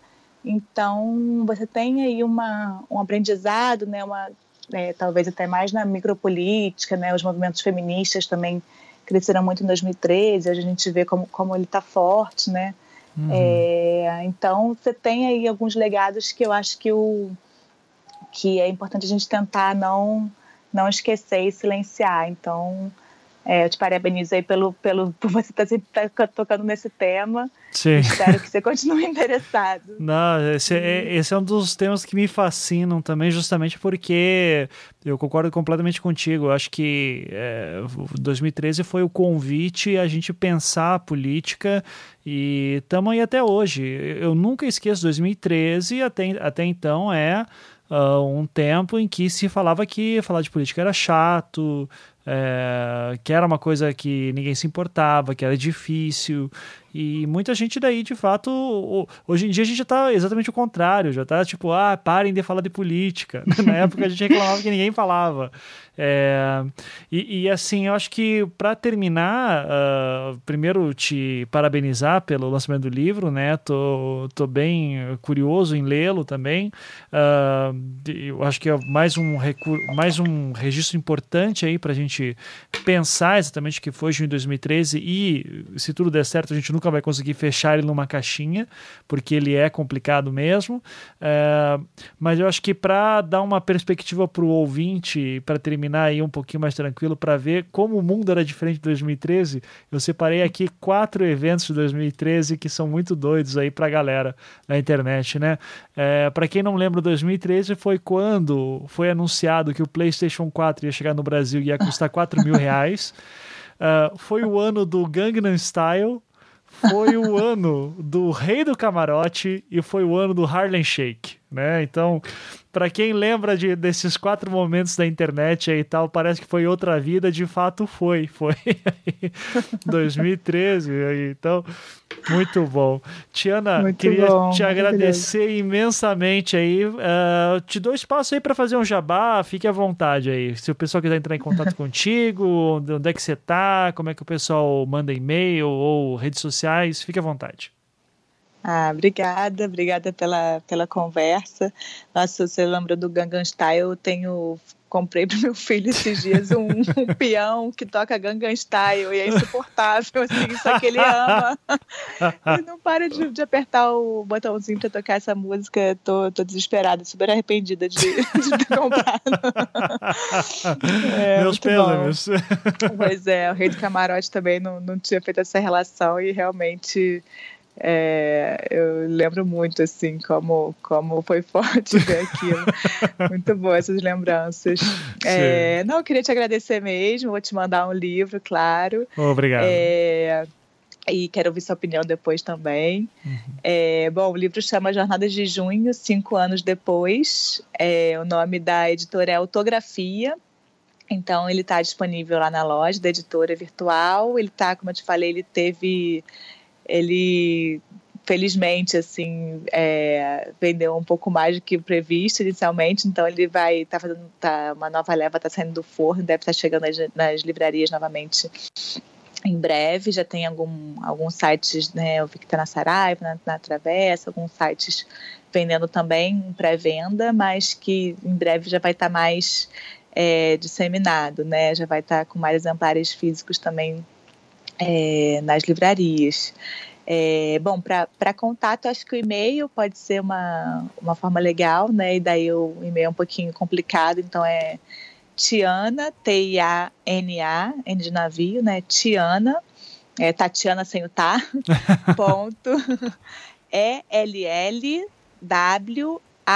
de navio de novo, G de gato, E-R, Euvanger né? Uhum. tiana.euvanger.gmail.com e aí vou adorar saber a, as percepções, né? 2013, como você falou, tá longe de estar tá numa caixinha, então o livro também é uma provocação para a gente pensar, pensar junto, né? Com e eu quero, gosto muito de, de ouvir, de, de é, de ouvir as memórias, as experiências que as pessoas tiveram, né, as formas como elas veem o que, o que foi, né, o que foi aquele movimento e, e como elas elas entendem, então assim é uma é uma questão que de forma alguma está fechada e é, o meu objetivo é justamente o contrário, assim é, é trazer para discussão, trazer para memória, deixar é, não não deixar esse essa memória é, morrer ou ser silenciada ou ser é, deturpada, assim, né? Com o que veio depois e com essas forças políticas que crescem aí. Então, é, é uma das, das dos objetivos. E é isso, vou adorar que, que as pessoas é, troquem, né? Quem quiser trocar, estou à disposição. E, e, mais uma vez te agradeço pelo uma coisa legal do livro, Ivan, que né, que eu acho que a gente está tá acostumado a muito, muito a ler em redes sociais, assim, uma das coisas que eu trouxe dessa linguagem de rede social para o livro é, é, alguns sites eu, eu gosto muito que eles, eles grifam né, as principais palavras, os principais termos. Uhum. E eu uhum. fiz isso ao longo de todo o livro. Então, assim, quem quiser é, ter uma leitura mais dinâmica assim, já, e, e achar facilmente o que procura, essa forma de, de, de é, de ler mesmo, né, de, é, através da, das palavras grifadas, ela ajuda muito, né, então você consegue fazer uma leitura ali muito rápida e, por mais que seja um livro robusto, né, não tem como ser diferente é, para pensar o que foi, né, que foi muito muito forte, muito complexo, muito muito momento histórico muito importante para a gente, mas tem essa essa característica que eu acho que que conquista assim os leitores é, mais jovens e mais acostumados também com essa linguagem da, da internet, né? Então, mais uma vez te agradeço, obrigada pelo convite. E um abração aí para os seus ouvintes e para você e para sua equipe aí. A gente que agradece, foi muito bacana. E quem não conseguiu pegar como escreve o e-mail da Tiana, não se preocupa, tá no post, tá no post também, assim, que é nome, esses nomes alemão aí são difíceis. então, é verdade. Então, Tiana, mais uma vez, muito obrigado, parabéns pelo livro. E a gente sempre se despede dando tchau pro ouvinte. Então, tchau, tchau, gente. Até mais. Tchau, tchau, obrigada.